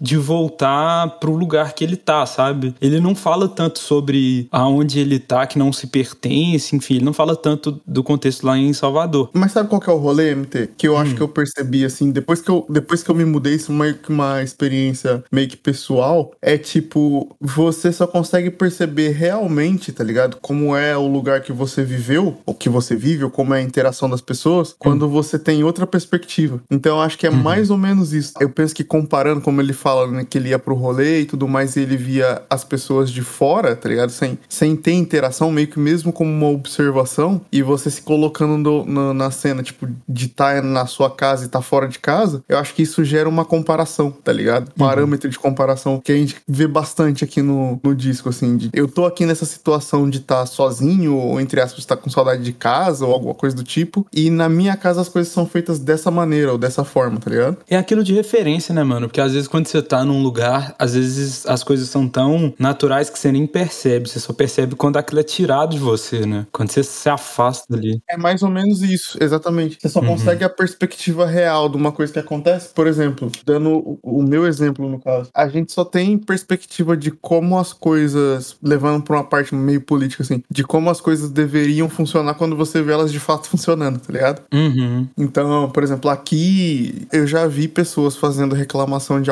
algumas coisas que são básicas assim, que, ah, mas por que você tá reclamando disso? Ah, é porque eu paguei o imposto e isso tem que estar direito, ou tem que estar certo, ou tem que funcionar de certa maneira, ou uma reclamação ou algo do tipo, e funcionar. Não é algo do dia a dia, né? Exatamente, uma coisa mesmo do dia a dia, você parar pra pensar que você pode ter passado uma situação parecida ou algo do tipo, que não funcionou, ou que você não deveria ter feito o que você fez, sei lá, ou que você deveria ter tratado de outra maneira, mas você só tem essa perspectiva porque você tá vendo outra situação, tá ligado? E a gente vê bastante isso aqui. Em várias situações no trampo, o xamã ele mostra como a situação é aonde ele tava acostumado a estar com os amigos dele e meio que como ele enxerga a, a situação sozinha, tá ligado? Uhum. E assim, só pra você que tá ouvindo aí tá um pouco perdido, o Shaq, ele era do interior de São Paulo e mudou até de país, né, Shaq? Você tá morando em Portugal. Exatamente. Eu tô morando agora em Portugal. E eu, eu morava ali em São José dos Campos, ali, o lar dos aviões, tá ligado? então é uma, é uma ruptura ainda maior pra você, né? E isso deve ter sido muito massa de ter entendido aí no álbum no Xamã. Mas, o Shaq, eu separei umas, umas letras aqui, pra- até pra exemplificar o que a gente tá falando. O que eu falei lá no- sobre a lírica, essa questão de descrição que o Xamã faz o tempo todo, na primeira faixa, logo no Eu Chorei nas Margens do Rio Negro, ele cita assim: Suor cai no asfalto, nesse dias quentes, o meu coração aperta. Sinto teu calor, teu cheiro e lembro das pétalas da rosa branca que encontramos no chão largo. Então é aquilo da escrita poética, ele para trazer um sentimento bom, ele fala de flor assim, né, de algo delicado e que traz boas lembranças assim para todo mundo. Só que ao mesmo tempo ele tá referenciando nesses dias quentes de Manaus, fala da sa- saudade, né, meu coração aperta. Aí ele fala do suor cai no asfalto, então você já imagina uma cena bem descritiva. Então acho que essa,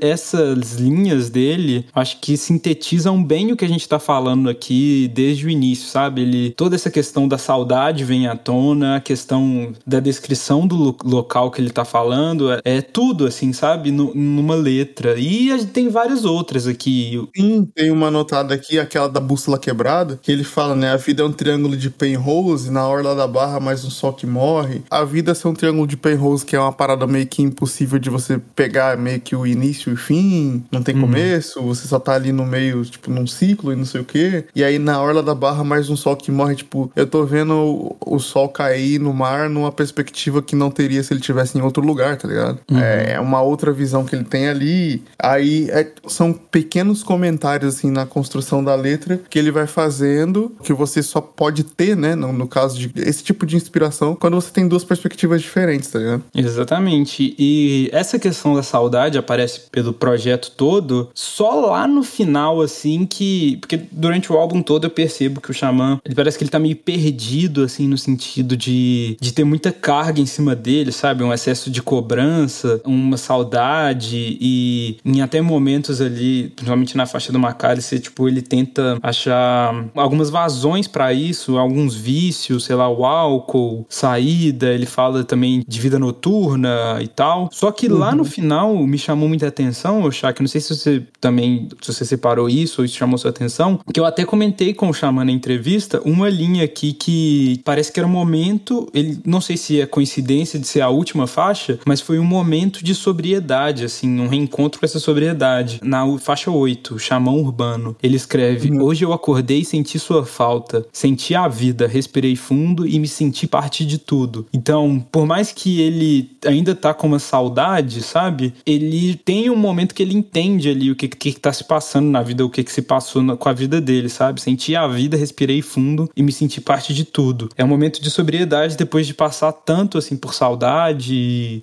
e outros processos até entender realmente que às vezes aquilo deveria fazer parte da vida dele mesmo, todos esses processos pra ele sair como uma pessoa nova ou melhor, enfim. É, isso me chamou muita atenção, essa linha. É aquela coisa da construção, né? Então é isso. Podemos seguir então. Vamos mudar de bloco agora, né? E fazer pedir essa gentileza pro Xamã de falar um pouco sobre essas influências ou a falta de influência literária e a simplicidade complexa que ele conversou com a gente, pra gente dar um pulinho ali na parte de referências e representatividade no norte. Vamos lá então, Shaq.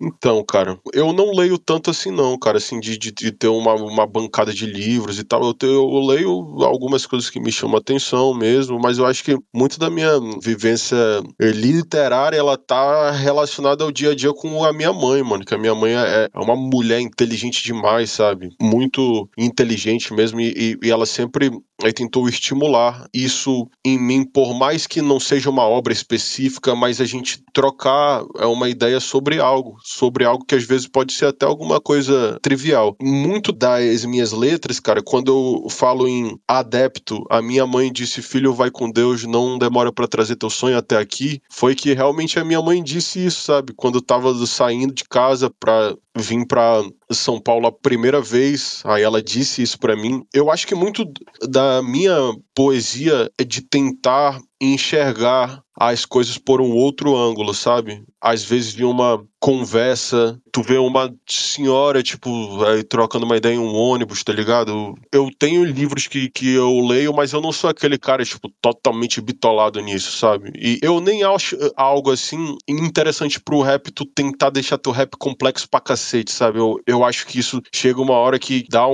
um- é, uma certa saturada disso. Então, então, o que eu tento fazer? Eu tento fazer algo tão simples que se torne complexo. Parecido com o que o Belchior faz, né, mano, na- eh, nas letras, sabe? Algo assim que é uma simplicidade complexa, sabe, mano? Eu não sei se eu consegui fazer isso bem no meu primeiro álbum, mas nos outros eu já fui tentando levar a minha escrita pra esse formato.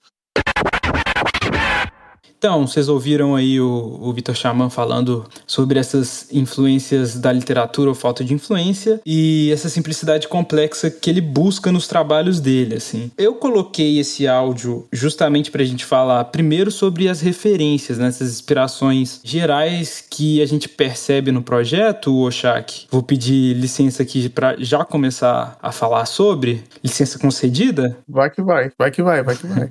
Então, aquilo que a gente estava falando, pincelando desde o início, falando sobre Manaus como uma personagem, assim, que ele acaba tratando a cidade dele como se fosse uma pessoa, uma, uma personagem ali no, no mundo que ele cria. Até naquela letra que, sobre o xamã urbano, eu acho que a gente pode deduzir isso, que ele fala, hoje eu acordei senti sua falta, senti a vida, respirei fundo e me senti parte de tudo. Essa falta que a cidade dele, o contexto dele, fazia para ele, como artista e, enfim, todas as, as saudades que isso traz. Ele também, essa coisa no áudio que ele acabou de falar, sobre as vivências dele, né? Que a gente perguntou se tinha essa questão da literatura justamente por essa, esse tipo de escrita poética que ele traz no, no projeto e ele fala o que, o, que justamente o Shaq já, também já tinha abordado um pouco sobre o que ele estava vivendo ali, né? Ele ia para festas e acabava observando as pessoas e, enfim, percebendo coisas que ele não percebia. Ele até deu exemplo, né, Shaq, que ele estava fazendo uma faculdade de arquitetura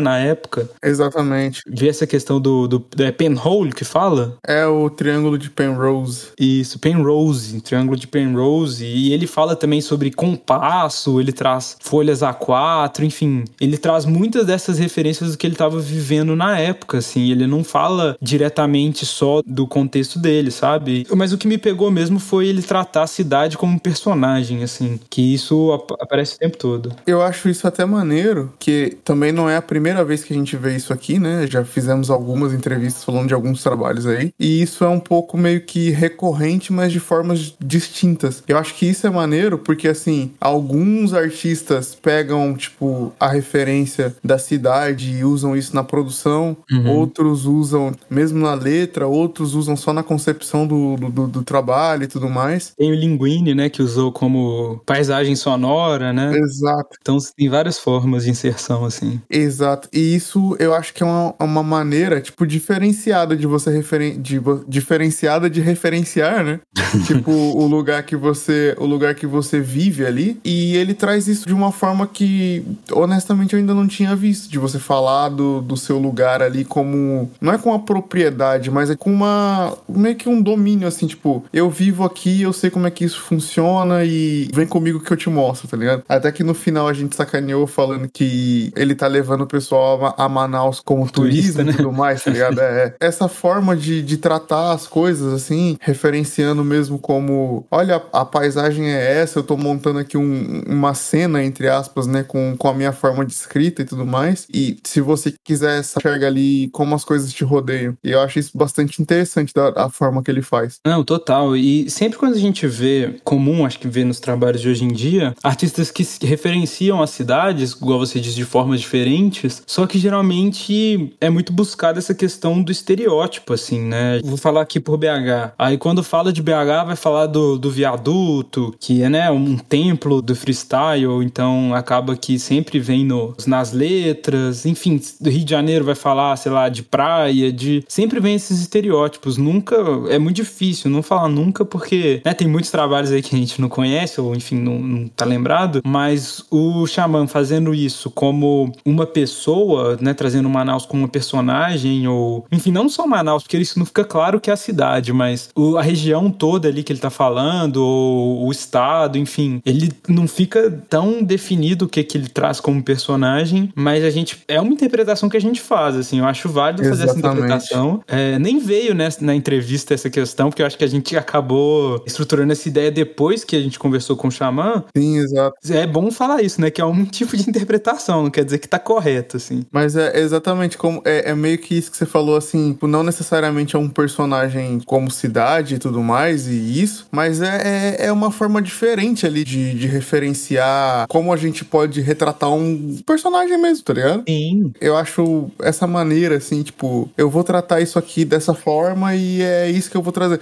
Inclusive, uma coisa que eu ia até falar antes, né? Isso sendo o primeiro disco dele, tá ligado? O primeiro trabalho dele solo. É o primeiro trabalho trabalho já é um álbum, né? Que é impressionante. Exatamente. assim. Eu acho interessante pra caramba aquilo que a gente sempre fala, né? O artista traz tudo que ele tem no primeiro disco. Uhum. Que até a comentário que o Go fez depois, né? Na entrevista de, de falar aquilo. Ah, eu acho que o meu, meu ouvido me traiu, porque eu não tô pegando uma referência aqui. E no fim não tinha uma referência mais, mais regionalista, assim, tá ligado? Ah, e ele tratar essas referências ao invés de ser uma parada. Mas, tipo, uma referência regional, igual você falou assim, de falar do viaduto, ou até aquele som do BK que ele fala dos rolês que tem no Rio e tudo mais, é tratar mesmo como um personagem. Eu acho que é, tipo, meio que uma, uma inovação maneira, assim, de se fazer, tá ligado? Diferente. Sim, mano, é cara muito diferenciado, o, o Vitor Xamã. Falando nele, vão trazer ele de novo pra fazer mais uma pontezinha aqui pra gente, Shaq. Pra ele falar dessas referências gerais aí, que inclusive eu dei um spoiler falando da arquitetura, e agora que ele vai falar justamente sobre isso, da arquitetura e desses rolês que ele tava dando lá em Salvador.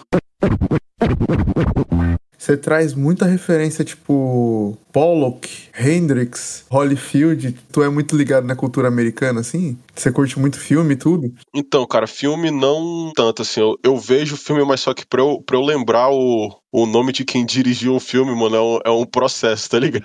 Eu não lembro muito.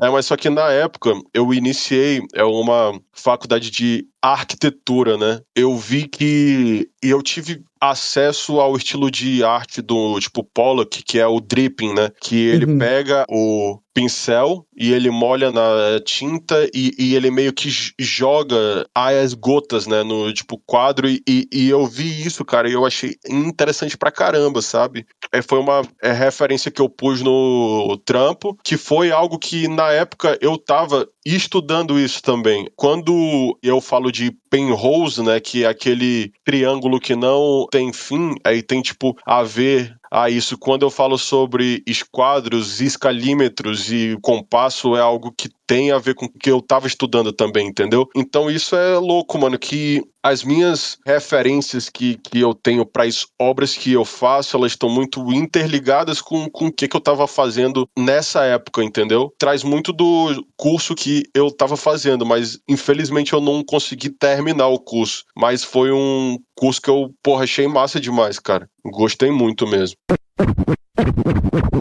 Beleza, valeu, Xamã. Agora a parte aqui no segundo bloco, final do segundo bloco, Shaq, que a gente vai falar sobre especificamente essa representatividade do norte, que a gente falou muito de Manaus, né, na nossa interpretação sendo exposta aí como uma personagem no projeto dele, só que ele fala coisas bastante destacáveis, assim. Agora eu tô um pouco perdido aqui com os áudios, mas provavelmente eu acho que é o próximo áudio que vai entrar na, na, na edição, que é dele falando sobre os jargões que ele via as pessoas falando, né? Um exemplo disso, e o porquê que ele quis falar especificamente sobre o norte, assim. Até a forma com que ele. que é uma métrica muito diferente, assim, do que a gente tava, tava vendo lá em 2015, de outra, porque nessa época acho que não, não tinha nem estourado o suicídio, então. Não, ainda não tinha saído o silicídio, era, era uma parada muito regional, é, regionalista não, mas era muito concentrada, né, aqui. Ainda é, né? Bem aqui no, no Sudeste, mas nessa época a gente não tinha praticamente nenhuma referência recente de outras regiões, assim, né? Como a gente disse lá no início também, essa métrica dele muito diferente, sabe? Exato. fazendo a dualidade com McAllister e tentando não, não repetir simples coisas assim de falar tio, mano, essas coisas assim que, que são bem regionais do Sudeste, sabe? Esse cuidado que ele teve é até em respeito à região que ele, que ele representa, né, mano? Isso é muito bom. É, é, assim, é, é uma diferenciada que a gente percebe, tá ligado? Até eu, eu não sei se é meio que óbvio, não sei. A gente, por ouvir muita coisa de muito lugar diferente, a gente passa a perceber basicamente quase da onde que a pessoa é, assim, quando ela tá, tá rimando. E quando ela tem até esse cuidado de, pô, tô querendo retratar aqui a minha região e isso e aquilo, fica até mais perceptível. Apesar de não ter aquilo que a gente comentou, assim, de musicalmente não ter um ritmo que ele quer trazer ali, não tem um,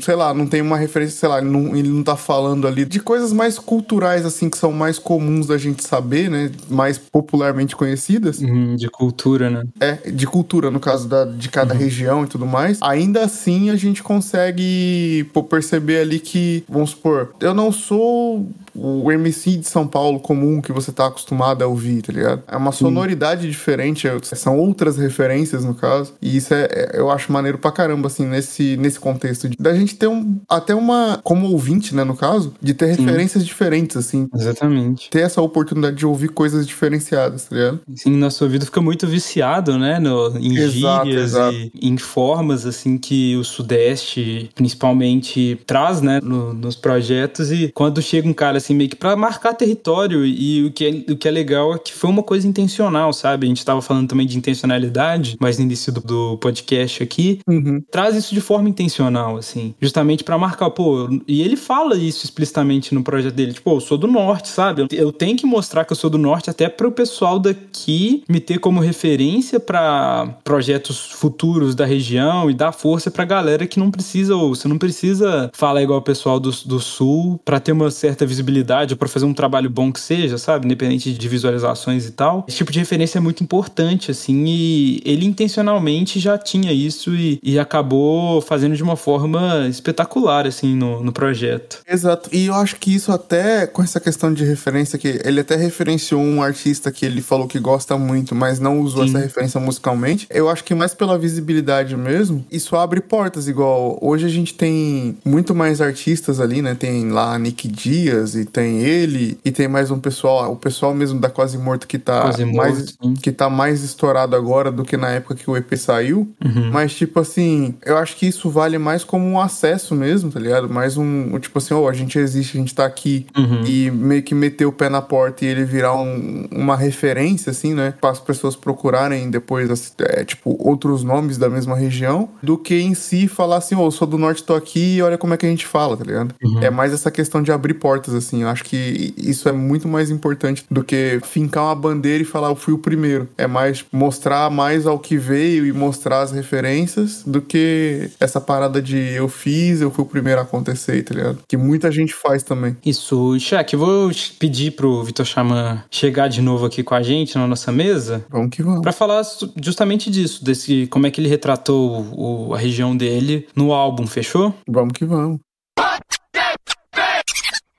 Ah, mano, que realmente eu queria fazer algo que saísse daí daquele óbvio, que saísse daquele é, script, entendeu? E eu queria muito que o rap na minha região tivesse realmente a identidade dela, porque é algo assim que pra mim não fazia sentido, tipo, o cara fazer uma música e com gírias de São Paulo, Rio, ou então imitando a sonoridade de algum artista, mas eu entendo que, que isso tudo é uma questão de desenvolvimento da percepção. E quando aí vocês falam disso de descrever imagens com a música, eu tentei muito fazer isso em todas as músicas, sabe? Tipo, é que, que se tu prestar atenção bem na letra, cara, tu consegue ver um filme passando assim, sabe? Quando eu canto Eu Chorei nas Margens do Rio Negro, só é o título já meio que traz para aquela cena do clipe, né, que, que, eu, que eu tô com os braços abertos na ponte, sabe? Pelo menos eu tenho essa, essa percepção que o som, que a música do álbum, ela é bastante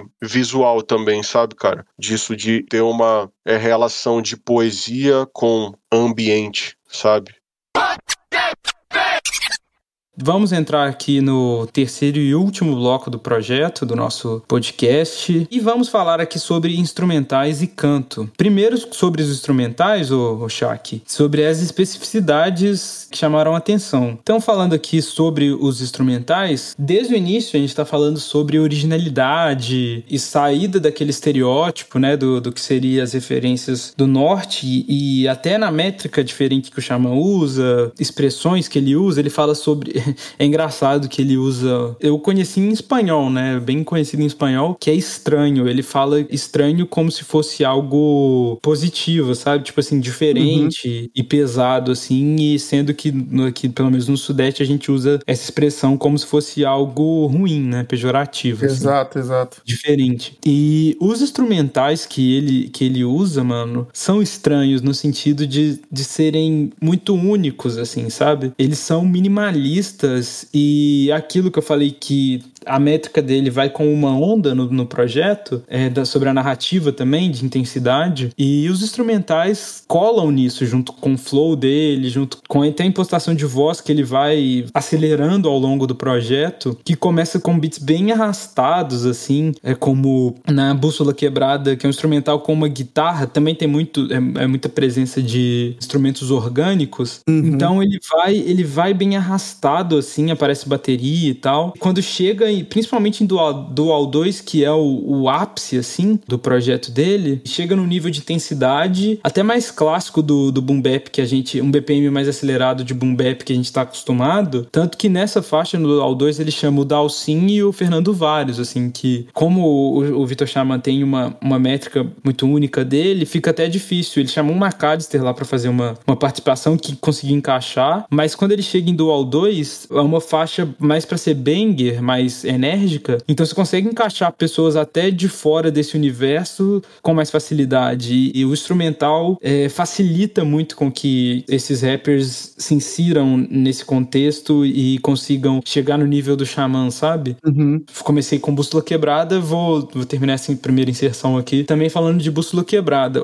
Como eu disse que os instrumentais são minimalistas e bem originais, assim, eles começam mais tranquilos, depois vão acelerando. Só que no Bússola Quebrada, eu não gostei muito, e isso, isso aparece em, outros beats também. Os loops são muito repetitivos, eh, são bem curtos, assim, os loops. E por mais que as faixas são tem faixas curtas, como Bússola Quebrada, que é uma faixa de dois minutos e pouco, fica repetitivo porque é um flow é mais arrastado, mais demorado, e a batida fica mais explícita, sabe? Quando você tá ouvindo assim, acaba ficando meio enjoativo, assim. Eu não sei se você teve essa impressão também, mano. Dá um pouquinho na cara, assim, né? Cara, eu Isso. senti isso, mas eu, eu, eu meio que senti um pouco intencional, tá ligado? Que igual Uhum. eu perguntei pra ele sobre a responsabilidade de produzir aquilo e de compararem, né, o que você já entregou pra outros MCs e no seu próprio trampo você não ser tão bom ou ser muito melhor ou não ser o que fosse que estava esperando. Então, Ele fala do Matheus Coringa, né? Exato, que ele, que ele vendeu um beat pro Coringa e depois pediu de volta e tal.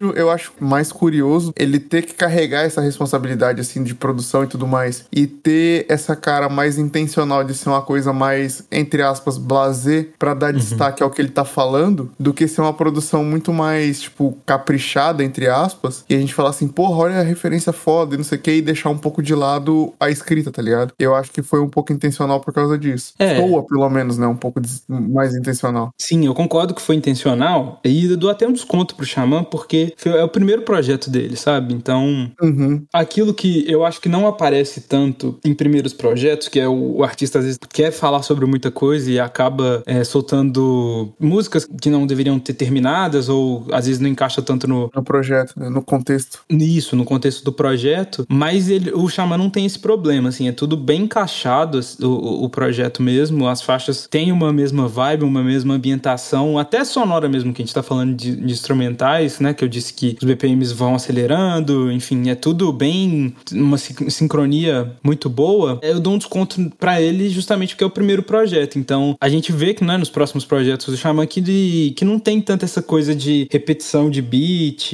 ele, ele consegue dinamizar mais essa parte. E ele já é um MC muito bom, né? E, e também um, um beatmaker muito bom. E acaba hum, otimizando essa- essas habilidades que ele tem, sabe? Nos outros projetos seguintes a gente vê que ele melhorou bastante isso. Não que seja ruim aqui nesse projeto, eu estou falando que em alguns momentos fica repetitivo e às vezes um pouco enjoativo. Mas como não é um projeto que também se estende muito, se eu não me engano, são é cerca de, de 30 minutos é o, o álbum Janela que a gente tá falando, fica bom, sabe? Não fica repetitivo, assim. Mas voltando àquele, àquilo, àquilo que eu tava falando da intencionalidade ali, assim, é uma comparação meio que injusta, mas como você mesmo disse, pro futuro, que a gente vê que ele evoluiu por um lado que não é tão mecânico, assim, né, de produção e tudo mais, eu acho que, que é mesmo intencional, assim, de não dar um destaque tão grande na produção e usar ali uns loops mais básicos e tudo mais, do que fazer uma parada super elaborada igual, por exemplo, a gente tem agora, aquele projeto dele, aquele calor, porra, aquilo é obra-prima de produção, tá ligado? É, nível cinematográfico, né? De cinema, assim. Exatamente, exatamente. Eu acho que é mesmo mais intencional essa parada dele ser mais simples no começo, tá ligado? Não, boto fé. É igual eu disse, não é uma crítica, mas uma impressão, assim, que eu acho que poderia ter sido feita melhor. Eu acho que acompanha bem essa ambientação que ele traz no projeto todo. E, Shaq, agora a gente vai para o nosso último tópico, mas antes de ir para o nosso último tópico, que é sobre o canto do Xamã, famoso canto dele, vou chamar mais um áudio dele aqui, falando sobre a produção musical de forma geral, pra gente ir falar sobre o canto, fechou? Fechou.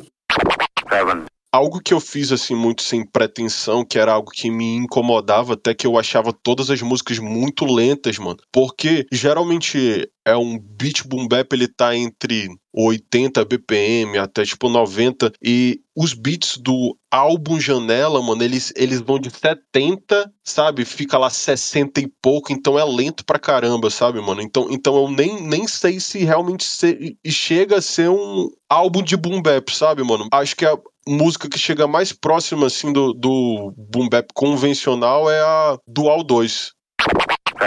Então, é isso daí que o Xamã falou. Ele explica melhor sobre essa questão da produção musical. E chegamos nas experimentações do Vitor Xamã. Impressionante, né, mano? A gente vai falar sobre o canto e essa impostação de voz dele, que é muito marcante na carreira. Ele fala que é uma questão experimental, né? Primeira vez que ele trata disso num projeto dele. E no primeiro projeto, e já faz com uma técnica absurda, né, mano? Exatamente. Cara, eu acho até isso um, diferencial, entre aspas, assim, bom pra caramba, da pessoa querer experimentar com canto, que é uma, uma coisa que a gente não vê muito, assim, Uhum. e fazer tão bem ao ponto de virar uma marca registrada, tá ligado? Sim. Por exemplo, que a gente tem bastante, muitos MCs aí na nossa cena, que são, tipo, do, do- da prateleira principal ali, e que não sabem cantar. Acho que até no, na gringa também a gente tem bastante isso, assim, de MCs que não sabem cantar, que tem até um, meio que um boom, assim, nos anos 2000, das cantoras de, R&B e, faz- e fazer refrão e tudo, e isso é mais uma deficiência dos rappers e tal. Uhum. Mas isso também é assunto pra um outro programa, é um assunto pra um show do Shaq. Show do Shaq. É uma parada, assim, complicada, entre aspas, e interessante ao mesmo tempo. De complicada no sentido de a nossa cena tem essa dificuldade, e interessante de, porra, o cara, mesmo sabendo que tinha esse, entre aspas, tabu, ele foi lá e, tipo, virou uma referência dele, tá ligado? E fazendo muito bem, mano. É aquilo que a gente tá falando da origina- originalidade, busca de uma identidade. Que Qualquer primeiro MC busca sempre. E até ele falando, ele dá o exemplo lá que o Fernando Vários, que foi quando ele, ele gravou junto com o Fernando Vários, ele ficou até achando. Assim, nunca tinha visto o, o Vitor Xamã chegar desse- dessa forma cantando, né, mano? E até ficou surpreso, assim. E esse canto dele, além do. A voz do Vitor Xamã é muito marcante, é grossa, é diferente do que a gente vê na cena. E ele cantando ainda diferencia muito mais. Eu acho que é uma complementação melódica mesmo aos, aos instrumentais, assim, que aquilo que eu tava falando antes. Como eu acho, às vezes, alguns instrumentais repetitivos, eu acho que esse canto, essa voz dele, torna mais dinâmico. Às vezes ele tá rimando de uma forma muito arrastada, chega a parte do refrão ou uma ponte pro refrão, ele canta e já dá toda uma dinâmica diferente para aquela faixa, sabe? Fica, Exatamente. fica mais leve de se ouvir assim. A mensagem, como a escrita dele é muito poética, combina bastante com, com a mensagem que ele. da forma como ele traz a mensagem. Esse, esse tipo de experimentação é muito válida porque também foi feita de uma forma absurda, assim, de bem Exato. feita. Então, não Exato. sei se ele, se ele falhasse nisso, ficaria tão bom quanto ficou. Não, não ficaria, porque a- nós temos. Não, porque a gente tem exemplos disso. Pô, a gente vê ali direto nos primeiros trabalhos do MC dele tentando contar, cantar e não presta. O Jonga é a mesma coisa, tá ligado? Ah, mas eu acho que isso, isso não é pejorativo, é mais no sentido de desenvolver, né? Porque depois que os dois, no caso, desenvolvem um pouco mais, as faixas melhoram bastante, sabe? Você não precisa nem ser o melhor de todos, mas. Exato, é só, tipo assim, fazer o mínimo. Por exemplo, o MC da lançou agora um, um trampo praticamente quase todo cantado e declamado que ele manda bem, tá ligado? Sim. Só que é a questão de saber, por exemplo, igual o Xamã, ele sabe que ele canta bem, tá ligado? Sabe usar a voz, né, mano? É questão de saber como é que você vai executar aquilo pra executar da melhor maneira possível. E ele, eu acho que ele tem a plena consciência disso. Tanto que ele experimenta não só com voz, mas muito com um instrumento de corda, que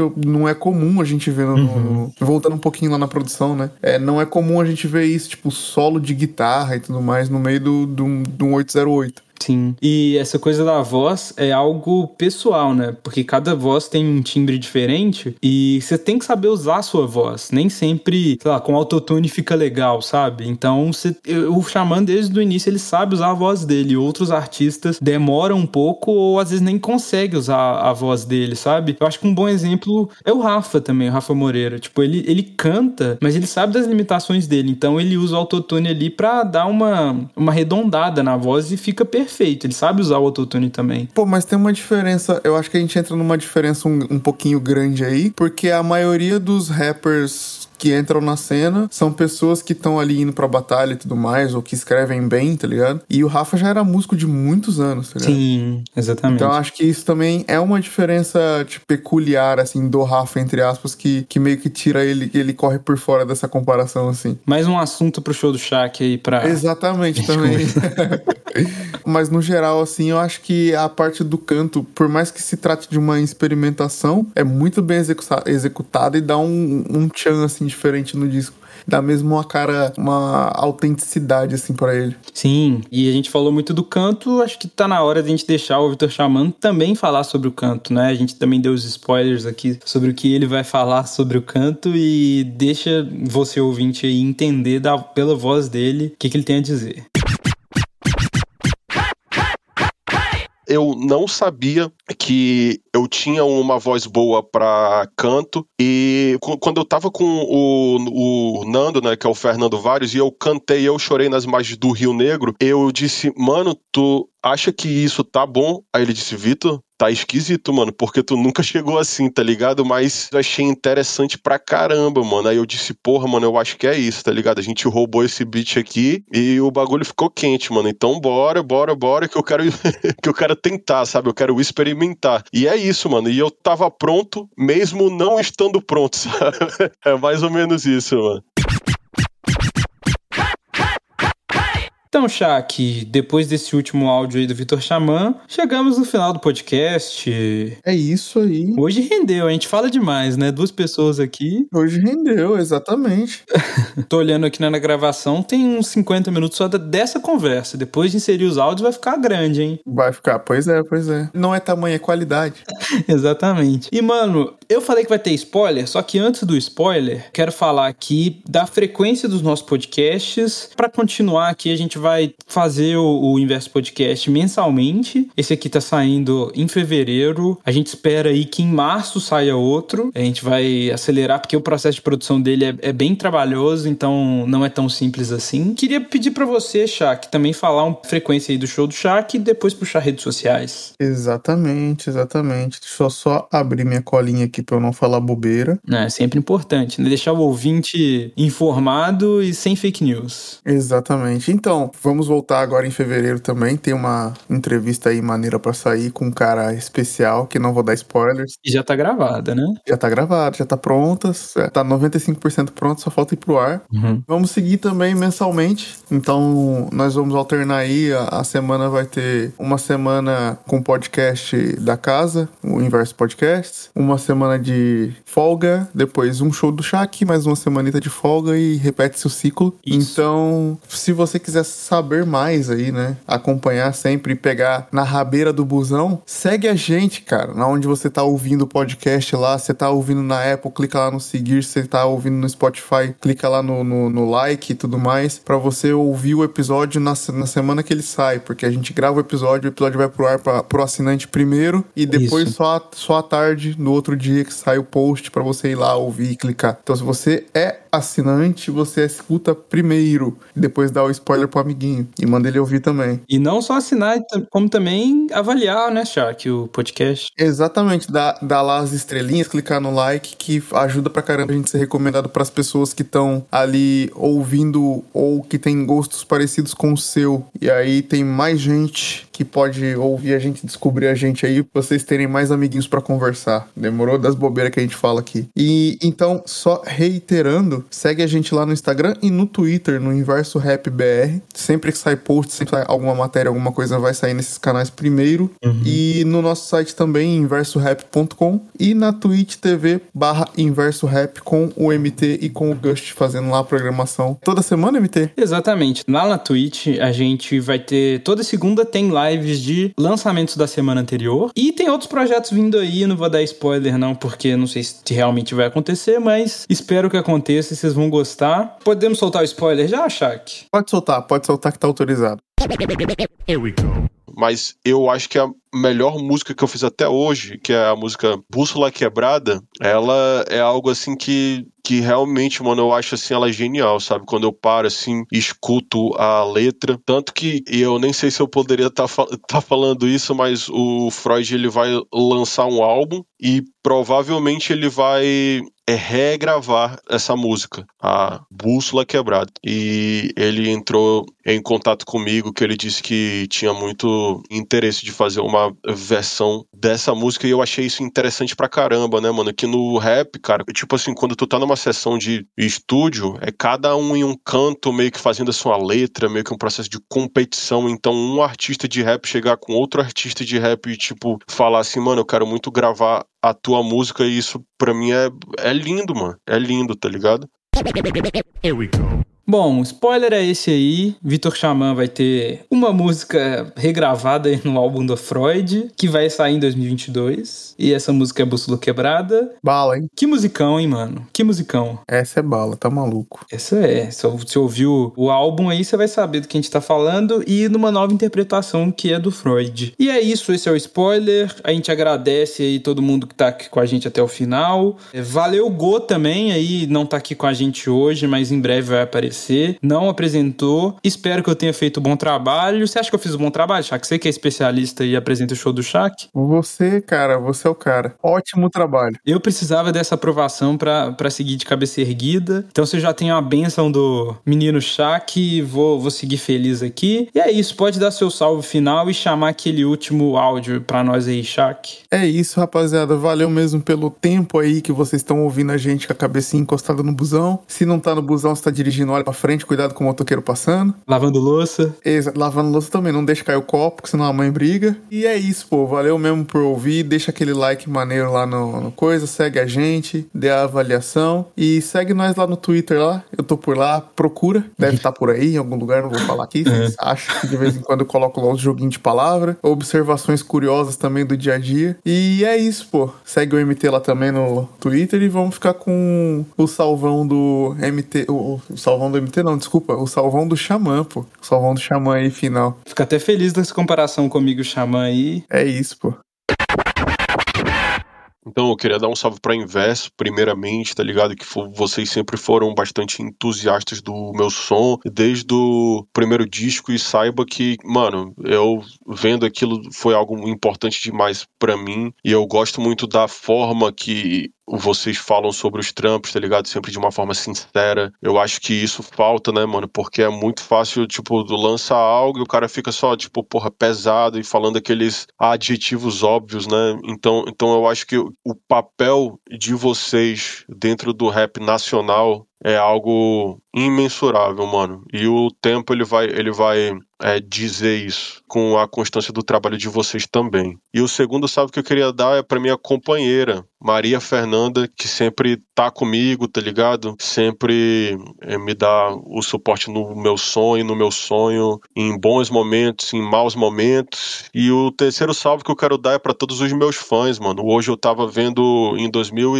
2016, eu dei a entrevista pro documentário O Rap pelo Rap e eu digo que o que era mais difícil de, de fazer arte era, era você conseguir uma independência financeira com ela, né? Eu vendo isso em 2021, que eu tipo falei daquela época com cara de novo e eu a trancos e barrancos eu consegui chegar lá, entendeu? É, isso para mim é emocionante pra caramba e eu acho que eu só consegui chegar lá só por causa dos meus fãs e das pessoas que são entusiastas da minha obra. Então, um abraço a todos vocês, um beijo no coração de vocês e obrigado inverso pelo trampo e pelo espaço aqui, mano.